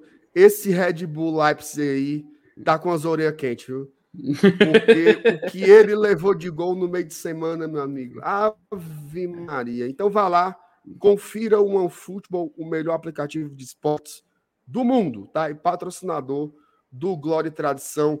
Segue aí, meu Regis Rezin. Vamos lá, né? Vamos seguir aqui, cara. MR, como a gente vinha falando, Fortaleza do pote 4 da Copa Sul-Americana, então a gente já sabe qual é a sequência de jogos, tá? Porque é o padrão ali semelhante ao da Libertadores. Então a gente já sabe quando o Fortaleza joga em casa, quando ele vai jogar fora, e a gente já pode especular com base nos potes quais seriam os adversários em cada data. Vou colocar aqui na tela, MR, uma artezinha que eu acabei preparando. Fi- Eu, fiz ontem de noite, MR, então não repare, tá? Eu ontem com sono, para poder postar de manhãzinho no Twitter para a galera poder ter ciência de como é que vai funcionar. E é o seguinte, tá? Essa imagem aí não é oficial, então já peço perdão em qualquer tipo de, de erro, mas o fato que importa é a informação. Compromisso com a notícia. O Fortaleza vai estrear em casa na Copa Sul-Americana, tá? Fortaleza faz o primeiro jogo é, em casa na, na Sul-Americana. Se, se- se for pelo que a gente desejou lá, contra quem é? Pote 2? Foco, Felipe. No caso, no caso do pote 2, seria o Palestino, tá? Então, assim, nessa nossa, nesse nosso grupo Pronto. do sonho. Um, bora trabalhar com os que a gente escolheu no sorteio para dar o exemplo para a galera. É uma boa ideia. Pronto, é. No que a gente desejou, por exemplo, pote 2 seria o Palestino. Então, nesse exemplo, seria, por exemplo, a abertura Fortaleza e Palestino na primeira semana de abril, tá? Ali no dia 5, ou seja, daqui a três semanas. Daqui a três semanas já vai ser a, a semana da estreia da Sul-Americana. Tá próximo, bem próximo de chegar. Então, seria o jogo contra o pote 2. Na Ô, semana. Felipe, só, só para explicar, porque tem gente que às vezes confunde, Oi. aí são as datas base, tá? Todas essas datas que estão aí são quartas-feiras. Isso. Então, o que tá aí dia 5 pode ser na terça, dia 4, ou na quinta, dia 6. O que tá dia 19 pode ser na terça, 18, ou na quinta, 20, e por aí vai, certo? Só para a galera entender É. que é só uma data base. Tanto que tá Pode ser, às escrito. 19, pode ser às 19 horas, pode ser às 21 horas. É, É, isso aí aí. o horário é que a gente não sabe mesmo, mas é, mas é tudo, de, é tudo de noite, certo? Não marque nada na noite, não. É, o fato é, tá escrito semana 5 do 4, ou seja, na semana Exatamente. do dia 5 do 4, tá? Tá bem ali na imagem. Aí pronto, Fortaleza, a sequência é o primeiro jogo contra o time do pote 2, em casa. O segundo jogo é contra o time do pote 1, fora de casa. Que Tá. aí seria o Emelec. Isso, no nosso exemplo seria o Emelec, Fortaleza jogando em Guayaquil. Na, na- o terceiro jogo seria em casa contra o time do pote 3, que no nosso exemplo seria o Blooming. No, pote, no jogo 4 seria contra a equipe do pote 1 em casa, então seria tipo Fortaleza e Emelec jogando em casa. O quinto jogo, a quinta rodada, é contra a equipe do pote 3 fora, que nosso exemplo seria o que? O Blooming, da Bolívia. E no 6, o sexto jogo, sexta rodada, seria contra a equipe do pote 2, tá? Que no nosso exemplo que a gente fez seria, o- seria o Palestino, seria lá em Santiago, ou seja, seria mais uma fase de grupos encerrando em Santiago, no Chile. Sabe qual é o meu sonho aí, Felipe? Qual, meu querido? O meu sonho é encerrar a quarta rodada, pelo menos com a segunda colocação garantida. Porque aí você, Uhum. você vai para esses dois jogos fora de casa mais leve, né? Porque Isso. ano passado na Libertadores a gente foi para esses dois últimos jogos aí com a mão no soro e a outra na vela. Deu tudo, deu tudo certo no final, né? Mas não, eu A não gente- quero a essas, gente eu não fez- quero essas emoções todas, não. A gente fez essa mesma sequência, não foi? Na Libertadores ano passado? Isso, Fez é a sequência, fora, né? é a sequência dos times que são pote 4, Lenilson. Tanto em Libertadores Engraçado como Sul-Americana. A mesma, a mesma, É, essa padrão, metodologia. Libertadores como na Sul-Americana. Isso, é a, Ô, sequ- é a Felipe, sequência. Felipe, tem algumas pessoas perguntando, dentre elas o Felipe Alisson, hum. quais são os canais que vão transmitir a Copa Sul-Americana, tá? O que muda, o que muda para a Libertadores é a TV aberta, tá? Na TV Isso. aberta é a Globo que transmite a Libertadores e na TV e na, e na, e na, na Sul-Americana é o SBT, tá? Então, o canal de TV aberta que pode transmitir os jogos do Fortaleza é o SBT. Na TV fechada, continua do mesmo jeito. É a ESPN, com o seu Star Plus, tá? ESPN Star Plus, e o Paramount Plus também vai transmitir jogos da Sul-Americana. Aí você me pergunta, mas quem vai passar os jogos do Fortaleza? Não dá para saber. Aí só tá? quando sair da a gente, a gente só vai saber primeiro o sorteio, depois as, as TVs que escolhem as datas e os horários específicos dos jogos, e aí que a gente vai ficar sabendo é, a escolha deles. Eu acho, eu acho, e apenas acho, que São Paulo e Santos devem ser os times ali queridinhos da TV Isso. aberta. Tá? Então, eu tenho a impressão que os nossos jogos vão ficar meio divididos ali entre ESPN e Paramount, mas eu acho que vai acabar sobrando para o Paramount. Tá? É um palpite. Uhum. E, cara, vou ser sincero, eu gostei Só um da... palpite, tá? Só um palpite. A gente tá. só vai saber mesmo quando divulgar a tabela detalhada. Se a transmissão ficar com Paramount, eu não vou mentir, eu, eu, eu, gostei dos, das transmissões na Libertadores eu também, deles, tá? Também gostei. Então, se, se ficar com a Paramount Plus, eu vou ficar muito grato, vou ser bem sincero, porque eu gostei muito do respeito que eles souberam tratar o Fortaleza. E você me permite só responder uma, uma, uma perguntinha ali do chat? Na hora, meu amigo. Ô, oh, rapaz, porque o Iremar, acho que eu vou até colocar na tela. Ele falou assim: ó, vocês vão desistir da Sul-Americana, não? Não falavam que era competição de time pequeno? Cara, aí que tá, né, o Iremar? Se a Sula é competição de, de time pequeno, imagina quem nem joga ela. Pois tome, Iremar. Ei, Iremar, se eu fosse tu, eu ia tomar um banho gelado agora, ó. Porque, oxe, batada grande que tu levou. Ei, Iremar, passando vergonha na internet, Ô, né, Iremar? Não, é porque o Iremar, oh, deve, tá, o Iremar deve estar tá preocupado com o sorteio da Copa do Brasil, né? Que vai ter agora. Iremar, também, né? presta atenção, Iremar. Ó, oh, presta atenção. A gente falou do pote 1, do pote 2, do pote 3, do pote 4. Quatro potes e não achamos teu time. Então, meu amigo, vá procurar e se, o E se a gente procurar no, da Copa do Brasil, aí também não vai achar, não. São mais dois potes grandes, viu? Estão no pote 3 lá, Elanilson. É.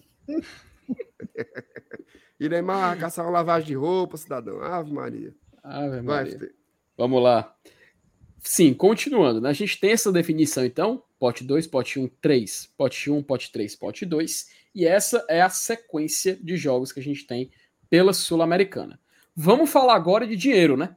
Quem, quem, quer, quem, quem, gosta de dinheiro aqui? Eu quero ver quem, gosta de dinheiro. dinheiro tá quem quer dinheiro? Ô, oh, rapaz, eu aceitaria agora, viu? Ó, vou colocar aqui na tela as cotas da Sul-Americana e a conversão aproximada, tá? Não é o valor exato que a gente vai ganhar, mas é uma conversão mais ou menos aproximada da Sul-Americana 2023. A fase de grupos, MR, vai premiar por volta de 900 mil dólares, tá? Isso assim, dá por volta ali de 4 milhões e 700, pode ser 4 milhões e 500, 4 milhões e 900, isso aí flutua bastante. Mas o fato é que é aproximadamente esse valor ali. A, é, também tem a premiação por vitória, tá? Cada vitória por, na fase de grupos você também recebe ali uma premiação por volta de meio milhão de reais por vitória. Se o time passar em primeiro lugar do grupo, porque essa é uma novidade dessa edição, como a gente falou mais cedo, se você passar em primeiro lugar do grupo, você vai direto para as oitavas de final. Se você ficar em segundo colocado do grupo, você vai para a fase de 32 avos de final. É um playoff antes das não é oitavas. É, não, é, não, é, não é 16 avos, não, Felipe. Ih, cara, então acho que acabei escrevendo errado ali. Mas o fato é que é um playoff. Não, um relaxa, playoff. relaxa. Tá. O fato é que é um playoff ali antes das oitavas de final. E o que acontece? Os é, times é, que ficaram. Tem, faz sentido, viu? Porque é, é, um, é, um, é um playoff é, que, que vai pegar os times que vêm da Libertadores, né? Isso. Tá, aí os times que saem, que terminar em primeiro da fase de grupo já estão lá na frente. Uhum. E não é isso, oh. macho. Oh, só só para não restar dúvidas. Se você for o primeiro colocado, você vai direto para as oitavas de final. Certo? Para as oitavas de final. Se você for segundo colocado, você vai enfrentar um dos terceiros colocados da fase de grupos da Libertadores na fase 16 avos de final. Ah, tá, não, tá? beleza. Só para não Verdade. restar, é. não restar dúvidas. Uhum. É... Seguindo, né? Vamos lá. Passando em segundo lugar do grupo, você vai para esse playoff e os times em terceiro colocado da Libertadores enfrentam as equipes as equipes segunda colocadas desse playoff. Só que tem um detalhe: tem como saber qual equipe você vai enfrentar. Isso já adianto. Vou colocar aqui na que, tela. Sérgio? Sérgio Ponte, tô dizendo. Colocar aqui uma imagem que acabou que eu acabei colocando antes da hora, velho. Mas vou voltar a compartilhar ela aqui para vocês poderem dar uma olhada. A definição desses confrontos, deixa eu só colocar aqui na tela, ela já está meio que previamente definida. Do o primeiro colocado de cada grupo da Sul-Americana, você vai ter os oito primeiros colocados do campeonato. Correto? Quero ver se os alunos vão dizer correto, professor. Correto. Pronto, perfeito. E aí, os... o, estudante, o estudante de merda aí embaixo não entendeu, não, Felipe. Repita aí. o Eledson é o, é o aluno que fica calado, né, Eledson? Prestando é, atenção, ele, porra. Ele não entendeu, não, o estudante de merda. Repita quando, aí. Quando eu não entender, eu levanto a mão. Minha... Tomou de graça aí, viu, Eledson? Pelo amor de Deus, gente. Mas sim. Sei não. Mas sim, mas ó, a gente tem uma, uma, espécie de cruzamento olímpico aí, tá? Porque assim, as equipes que ficam em primeiro em cada grupo da Copa Sul-Americana, você tem os, os oito primeiros colocados do torneio. A gente pode definir assim, o primeiro colocado de cada grupo. A partir dos segundos colocados, a gente vai ter uma, uma diferença a partir da, da do desempenho deles na, na fase de grupos, tá? Aí a gente vai ter a equipe que é a, o nono melhor clube da Sul-Americana, o décimo melhor, o décimo primeiro melhor e assim por diante até o décimo sexto melhor, entendeu? Para a gente ter mais oito times que vão ficar nessa ordem que vocês estão vendo aí, ó. Tá vendo? 9, 10, 11, 12, 13, 14, 15, 16. Beleza. Esses e aí, os... aí, Felipe, não é o ranking, é a, a pontuação, é a campanha na Sul-Americana.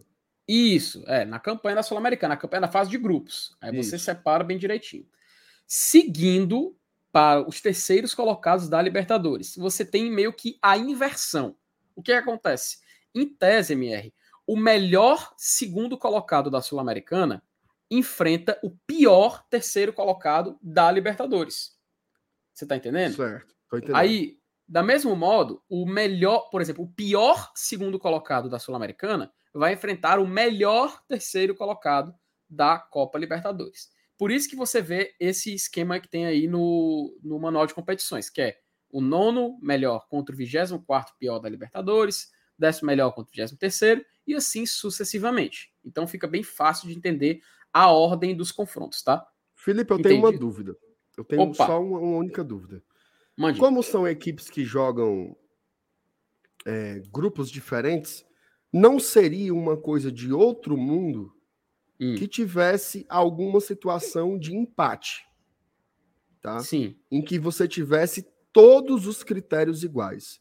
Se isso acontecesse, como que você definiria o melhor? MR, eu preciso consultar, eu não vou saber te responder agora. Que eu preciso, você pode trazer em outro momento, tranquilo. Eu precisaria pesquisar aqui rapidinho geralmente, no canal geralmente, geralmente, geralmente a Comembol coloca lá no último critério sorteio. É, é porque sorteio, eu, pre... né?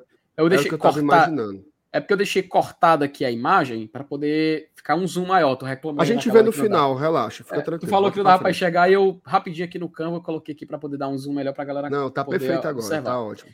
Mas sim, aí esse jogo, só para explicar, é ir de volta, tá? Não é jogo único, não. Assim como a, a primeira fase da Sula, que não tinha times brasileiros e argentinos, era um jogo único entre equipes do mesmo país. Nessa fase de playoff, é jogos de ida e volta, tá? Aí quem estava já na Sul-Americana, ou seja, os segundos colocados de cada grupo da Sula, faz o segundo jogo em casa. Entendeu?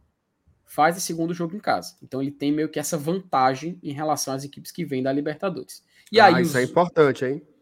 Isso é importante. E aí os oito que passarem vão para o sorteio das oitavas de final da Sul-Americana. Aí sim a gente tem o sorteio e tudo mais. E a gente vai ver o que é que acontece é, a partir dali em diante, tá? Informação, Com... Felipe. Opa, chamou, falou. Franjinha acabou de dar notícias aeroportuárias, viu? Opa! Atualize-nos. O ferroviário ainda não conseguiu sair de Brasília. Tá? Eita, rapaz. Já estão na aeronave, hum. mas só devem chegar aqui no começo da madrugada. Então, hum. que chova que sua bexiga aí antes do avião sair, para só sair de lá amanhã de manhã, para deixar de ser besta. Se chegasse no, no, Pinto Martins, assim, umas, umas 3 horas, 4 e meia da tarde do domingo. Era tá muito bom. bom. Ainda para ir embora no mototáxi ainda, se Deus quiser.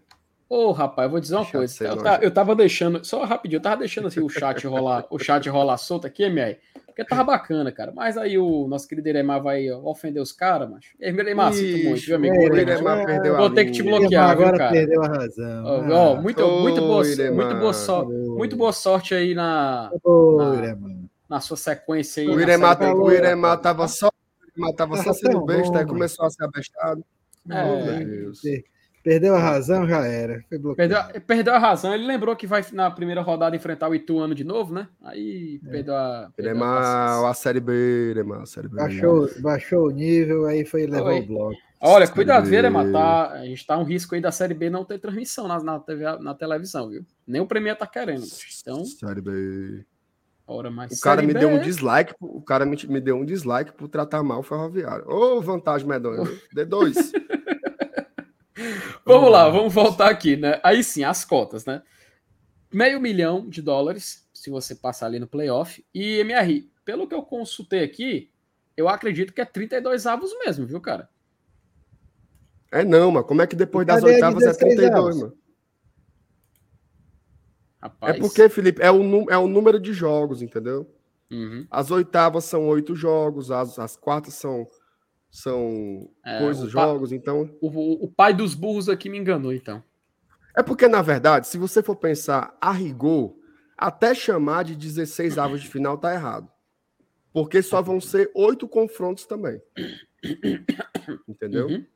Só que aí você segue apenas uma proporção para ter uma compreensão de, do que se trata. Mas eu acho que o, o mais correto, o mais correto é chamar de playoff anterior às oitavas, que é como está no regulamento, né? Uhum. É, ele chama para evitar qualquer tipo de. É, uma confusão. Ó, é porque, cara, tá aqui, ó. A FIFA, a FIFA, a fase de 32 avos de final é uma eliminatória prévia para as oitavas de final. Acho que é eu devo ter visto aqui, por isso que eu coloquei 32. Mas enfim, importante que é playoff. 16, né? É, é, que o oitava seria o 16, mas o que, que é cada time, né? Mas é, importante. Importa... Vamos começar a chamar de playoff para não ter confusão, Pronto. né? Para não confundir. Pronto, melhor ainda. Aí vamos lá. No playoff é 500 mil, o que atualmente daria ali uns 2 milhões e meio. As oitavas é 550, ele dá por volta de uns 2,900, 2,800. As quartas são 600 mil dólares, dá por volta ali de 3 milhões de reais. A semifinal, uns 800 mil dólares, dá um pouquinho mais de 4 milhões. E o vice-campeão recebe 2 milhões de dólares, que atualmente dá o que? Uns 10 milhões e meio. E o campeão recebe 5 milhões de dólares, que dá o total de 26 milhões, 25 milhões de, de reais, e aí você vai acumulando aí com a premiação total e você pode ganhar uma, uma receita bem gorda na Sul-Americana. Porém, Felipe, opa! Vamos lá, tem uma discussão aí que é importante, tá? O Fortaleza ele, ele deixou de ganhar muito dinheiro a não passar para a fase de grupos da Libertadores, tá? Porém, Verdade. Porém, nem tudo está perdido. Tá? A nossa. E uma das coisas é você ver as metas do clube para a temporada. Tá? O Fortaleza estipulou que com competições internacionais, ele colocou lá no seu orçamento que a meta era arrecadar 15 milhões de reais. Tá? 15 milhões de reais. Se o Fortaleza tivesse ido para a fase de grupos, só o ato de se classificar já fazia com que nós batêssemos essa meta, tá? Então, isso não aconteceu.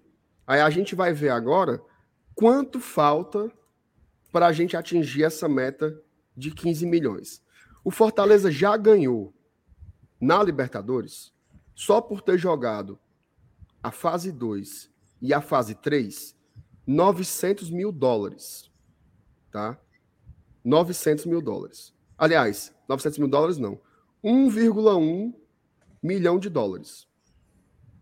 Tá? A gente já arrecadou isso. Pela classificação para a fase de grupos da Sul-Americana, o Fortaleza recebeu mais 900 mil dólares. Isso significa que a gente já recebeu 2 milhões de dólares para chegar até onde nós chegamos. Tá? 2 milhões de dólares. 2 milhões de dólares na cotação atual dá 10 milhões e 560 mil reais. Isso significa que a gente ainda tem que arrumar 4 milhões e meio de reais. Tá?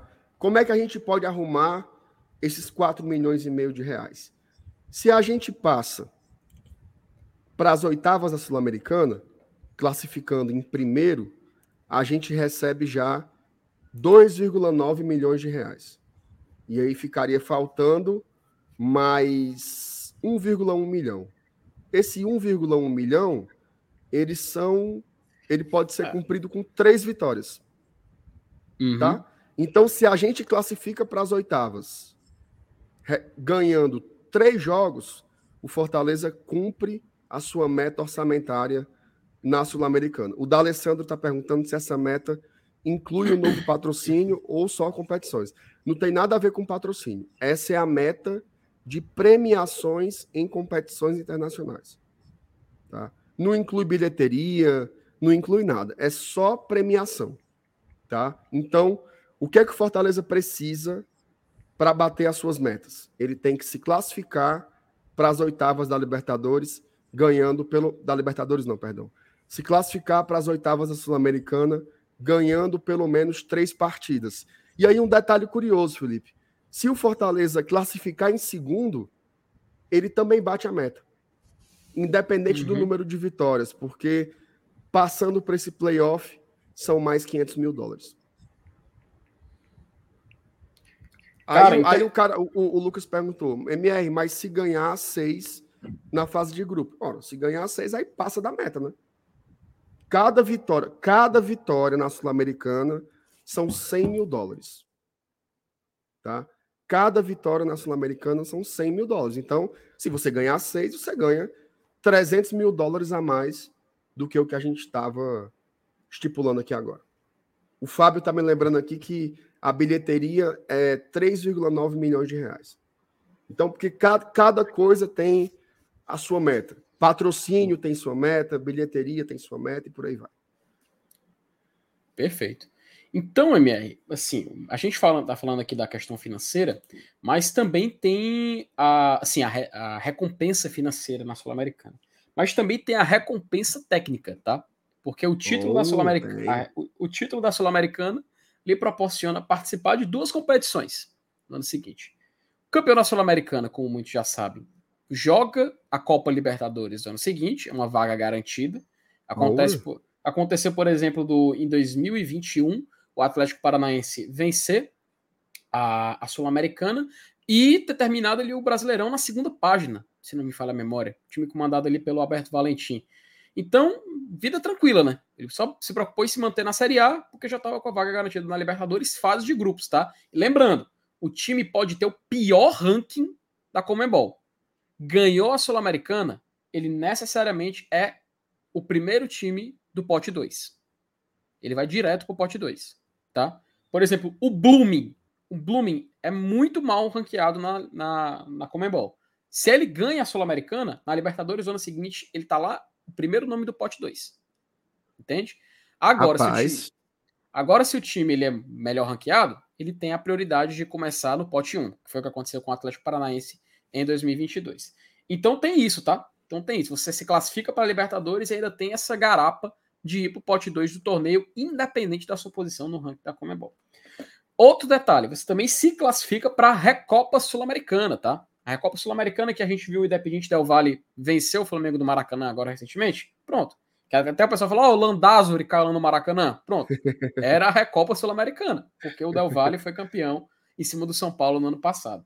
Então, MR, a gente assim teria, caso o, o time chegue à final, seja campeão, além da bonificação financeira, tem esses retornos técnicos, né? Tem esses, essas competições para jogar no ano seguinte.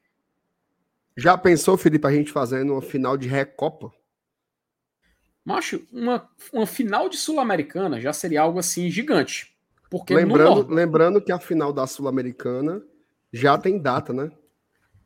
Tem data Local. base e vai cidade. Ser dia, vai ser 28 de outubro em Montevideo, no Uruguai. Olha aí. A pessoa?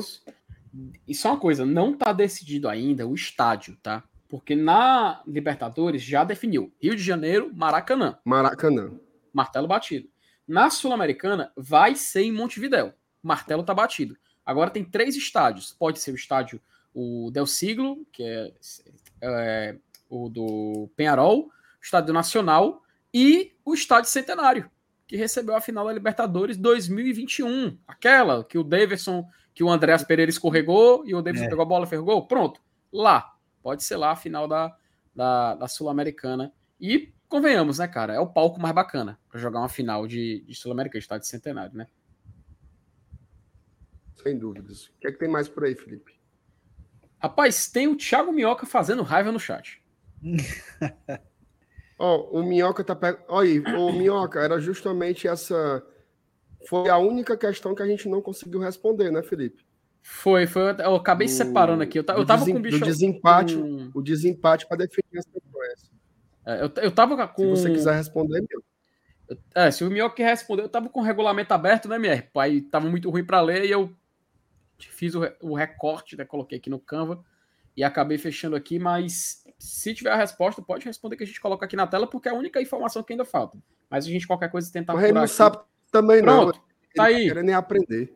Tá aí, ah, mas ele tá viciando. Ele, tá... ele quer fazer raiva, mas pelo amor de Deus. É ranking, então, viu? Saldo GoPro, gols como visitante, ranking e sorteio, tá? É, antes do sorteio tem um ranking ainda. É difícil. Uhum. Difícil para sorteio. Tá? Rapaz. Então, MR, se a gente pegar o Oriente Petroleiro, é fazer não, é, é, difícil, um... não. Eu acho, eu acho que é impossível, né? Não, assim, acho na boa, se empatar, se empatar até no ranking, eu largo. Não é possível. Não, cara. Maria. Pior que eu não duvido nada, mas. É, não duvido nada. Mas enfim. Dito Minhoca, isso. Valeu, hein? Tamo junto, querido. Valeu, Minhoca. E tirou aí, tirou aí a, a única dúvida que restou. Dito isso, MR, acho que a gente já conseguiu dar uma passada bacana aqui na, na Sul-Americana, ordem dos confrontos, semana de jogos, premiações, é, local da final, potes, países de cada grupo, né? E a questão do segundo colocado que enfrenta em Acho tem, chaveamento olímpico tem um aí o, o, Paulinho Brasil tinha dito que era ranking já, viu? Aí ele tá dizendo aí, tá chorando aí no. Ah. Vamos, pronto, vamos, vamos dar o crédito pro Paulinho Brasil, fingir que o Minhoca não falou nada. Mas em, de todo Paulinho jeito. Brasil Paulo, tem muita, é, o Paulinho Brasil jeito, tem muita cera no Carlito. Mano. De todo jeito, aí, tinha, um sor, tinha, sorteio lá também. Né? Depois do ranking tem um sorteio, beleza. Mas você tem razão, o ranking era primeiro. Todos uhum. erraram e todos acertaram. É. Pergunta que não quer calar. E aí, amigos? Gostaram da Sul-Americana? Meu amigo, foi assim. Felipe, parece que você estava sentado no meu colo falando. Cada uma explicação dessa daí, a cor mais linda do mundo. Muito ah, obrigado rapaz, pelas suas, pela sua explanação. Fiquei muito feliz. Depois que você. Eu acho que a turma, a turma também gostou, viu? Tinha muitas informações. Depois que você me deu, rapaz, aí esclareceu tudo e deu certo aqui pra gente explicar bem direitinho. Falta que a turma gostou. Não, sério, na moral, foi praticamente um especial sul-americano, né? Foi mesmo. É. O, cara, o cara, assim, até o sorteio ele sabe de tudo. Aí você vai dizer, sim, bestão. E depois do sorteio? Depois do sorteio a gente vai fazer o guia da Sul-Americana, tá? Exatamente. Aí tem que respeitar, meu. O que, é que o GT vai fazer? Um negócio altamente estrombólico. Lembrando que dia 27 de março, ainda não saiu o horário, né, Felipe? dia 27 de março. Mas Deve ser meio-dia. Eu, eu soube dia. ali pelo, pelo o, o Johnny Walker que é possível, é possível que seja à noite, viu? Opa, é bom, né? finalmente, viu? Finalmente seria a volta do, do sorteio da Comembol à noite, cara. Eu acho e que a é última vez que teve. Que noite. A última vez que teve foi em 2020, pô. À noite. Ó, informação, viu? Opa. Informação. Meu amigo Juvenal tá me lembrando aqui uma coisa importante. Sigam Boa. as redes sociais do Glória e Tradição, tá? Você que tá aqui agora e não segue ainda, você tá perdendo, porque todo dia tá saindo Reels Tá? Reels. Reels. Reels. Falando sobre temas diversos e agora a gente está numa pegada meio sul-americana. Hoje saiu um vídeo e amanhã vai sair outro lá no GT. Tá? Então siga o Glória Tradição no Instagram, no Instagram. Siga o Glória Tradição no Instagram, siga a gente no Twitter também, que a gente está sempre trazendo informações por lá. Tá? Valeu, Juvenal. Juvenal, primeira coisa útil que o Juvenal fez no mês Ô, coisa maravilhosa. Obrigado. Peraí, macho. Ele fez raiva, mano. É, isso aí ele faz direto mesmo. E aí, meus amigos, o que, que vocês têm a acrescentar ou, ou, ou, ou desacrescentar aí no, no programa? Só, só, um detalhe. Vai, é, o Juvenal lembrou do Instagram. Diariamente vai ter conteúdo de Hells e vai ter muito conteúdo de Sul-Americana, tá? É, a gente vai fazer. Tu, vai ter muito conteúdo de Sul-Americana. Inclusive, ele perguntou se é Sul-Americana ou Sul-Americana. Ainda perguntou aí como é que é. É a nossa sola. É a sola, é a solinha, rapaz. Tem como. Foi a Chibatadores, agora é a sola americana. Sola americana. Uhum. E só responder aqui, só pra te dar vazão, que é o chat, né, cara? O... Ô, oh, rapaz, tem uns favoritos aí, né? o Gabriel, né? Caso o Fortaleza vença a Sul-Americana, se torna o maior time do Nordeste, cara, seria assim, um título se dá porra, velho. Mas a gente tem título de Campeonato Brasileiro para poder é, disputar contra, né? E aí eu acho que é muito difícil a gente colocar na, na mesa essa carta. Mas é uma carta pesadíssima, muito, tá? Eu vou ser muito sincero, tá? Ah. Concordo com tudo que você falou. Eu acho que seria um baita título, sim, gigante mesmo, gigante para valer mesmo. Mas eu ainda acho o, tanto o Campeonato Brasileiro como a Copa do Brasil maiores do que a Sul-Americana. E Alanils, uhum. o que, é que tu acha? Cara, eu. Sim, Campeonato Brasileiro eu concordo. Mas assim, Copa do Brasil eu acho meio pau a pau, sabe? Cara, é um título internacional, né, velho? É porque na Copa do Brasil, pô, tem todos os brasileiros da Libertadores. Uhum. Eu acho que aumenta muito o peso da competição, tá? Mas assim, eu, eu, eu aceito que existe um debate. Agora, com a Série A, eu acho a até, Série A. Até, até, até a premiação é a mesma. O campeão só o campeão da Copa do Brasil vai para a Libertadores. O campeão da Sul-Americana também é para Libertadores. É, você trouxe é, um ponto bom, viu? Esse ponto aí não tem como refutar, não. Mas o campeão da Copa do Brasil não vai para a Recopa. É. Vai para vai a Supercopa do Brasil, né? Vai para a Supercopa do Brasil. Do Brasil é. Ela Nilson, guarda essa aí na manga, tá? Guarda é. essa aí na manga que pode precisar, quem sabe. Aí, ó, vamos seguir aqui. O Paulinho. Ah, Gostei, esse ponto da Nilson foi bom.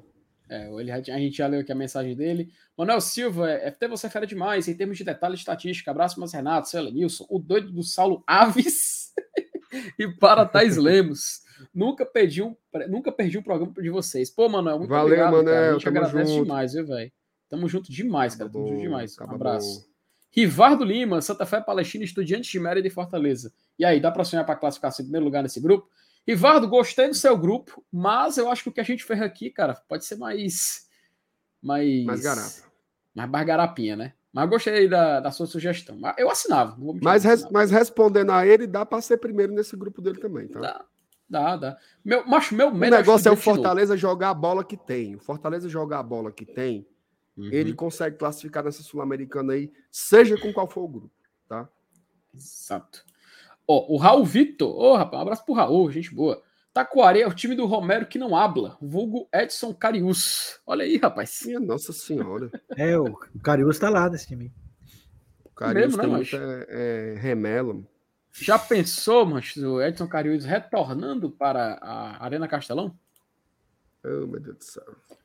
Rafael Hatz, superchat. O é o canal da John Persona. Está em que pote, Marcenato?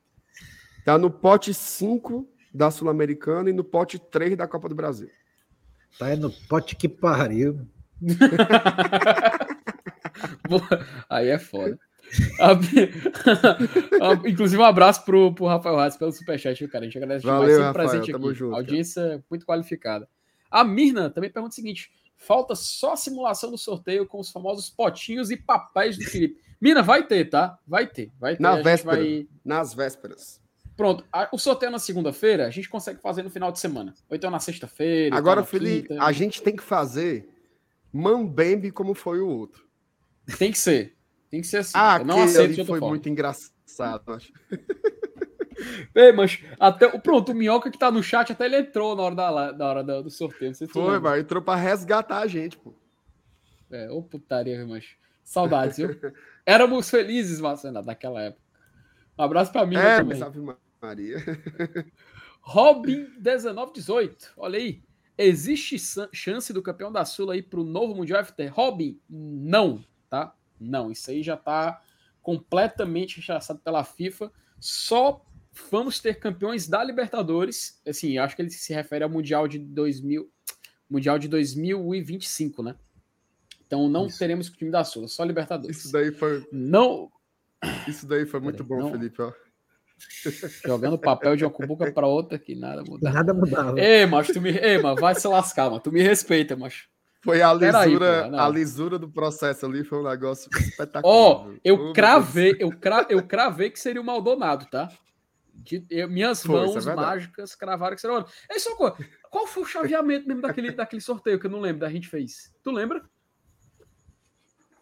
Macho, eu não, eu não lembro, não, mas foi.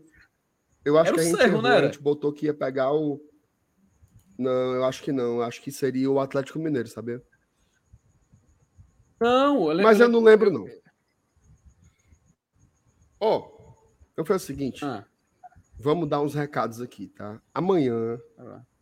Amanhã tem vídeo saindo aqui no GT, 6 horas da manhã.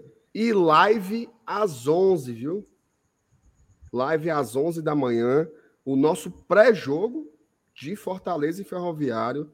Amanhã, às 11 da manhã. Então, não tem live à noite, tá? É um vídeo bem cedinho, assim que você se acordar.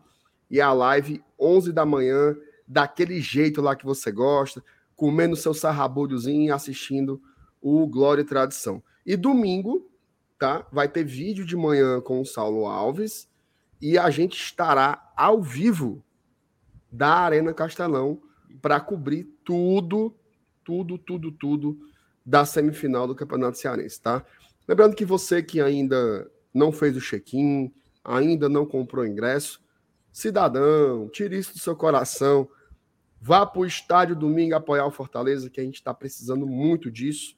A gente precisa se recuperar imediatamente, certo? Imediatamente. Então, fazemos aí o nosso apelo para o torcedor comparecer à Arena Castelão. Meus amigos, mais alguma coisa? Posso encerrar esta belíssima live? Fique à vontade, hora, Foi uma honra. Agradecer muito a grande audiência hoje. Satisfação estar com todos vocês aqui. Um forte abraço. Se você não deixou o like ainda, deixe, tá? E se você ainda não é inscrito no GT, se inscreva para você não perder nada, absolutamente nada, sobre o tricolor do PC, o melhor time de futebol do mundo. Beleza? Tamo junto. Um abraço a todos, saudações tricolores e até a próxima. Valeu. Valeu.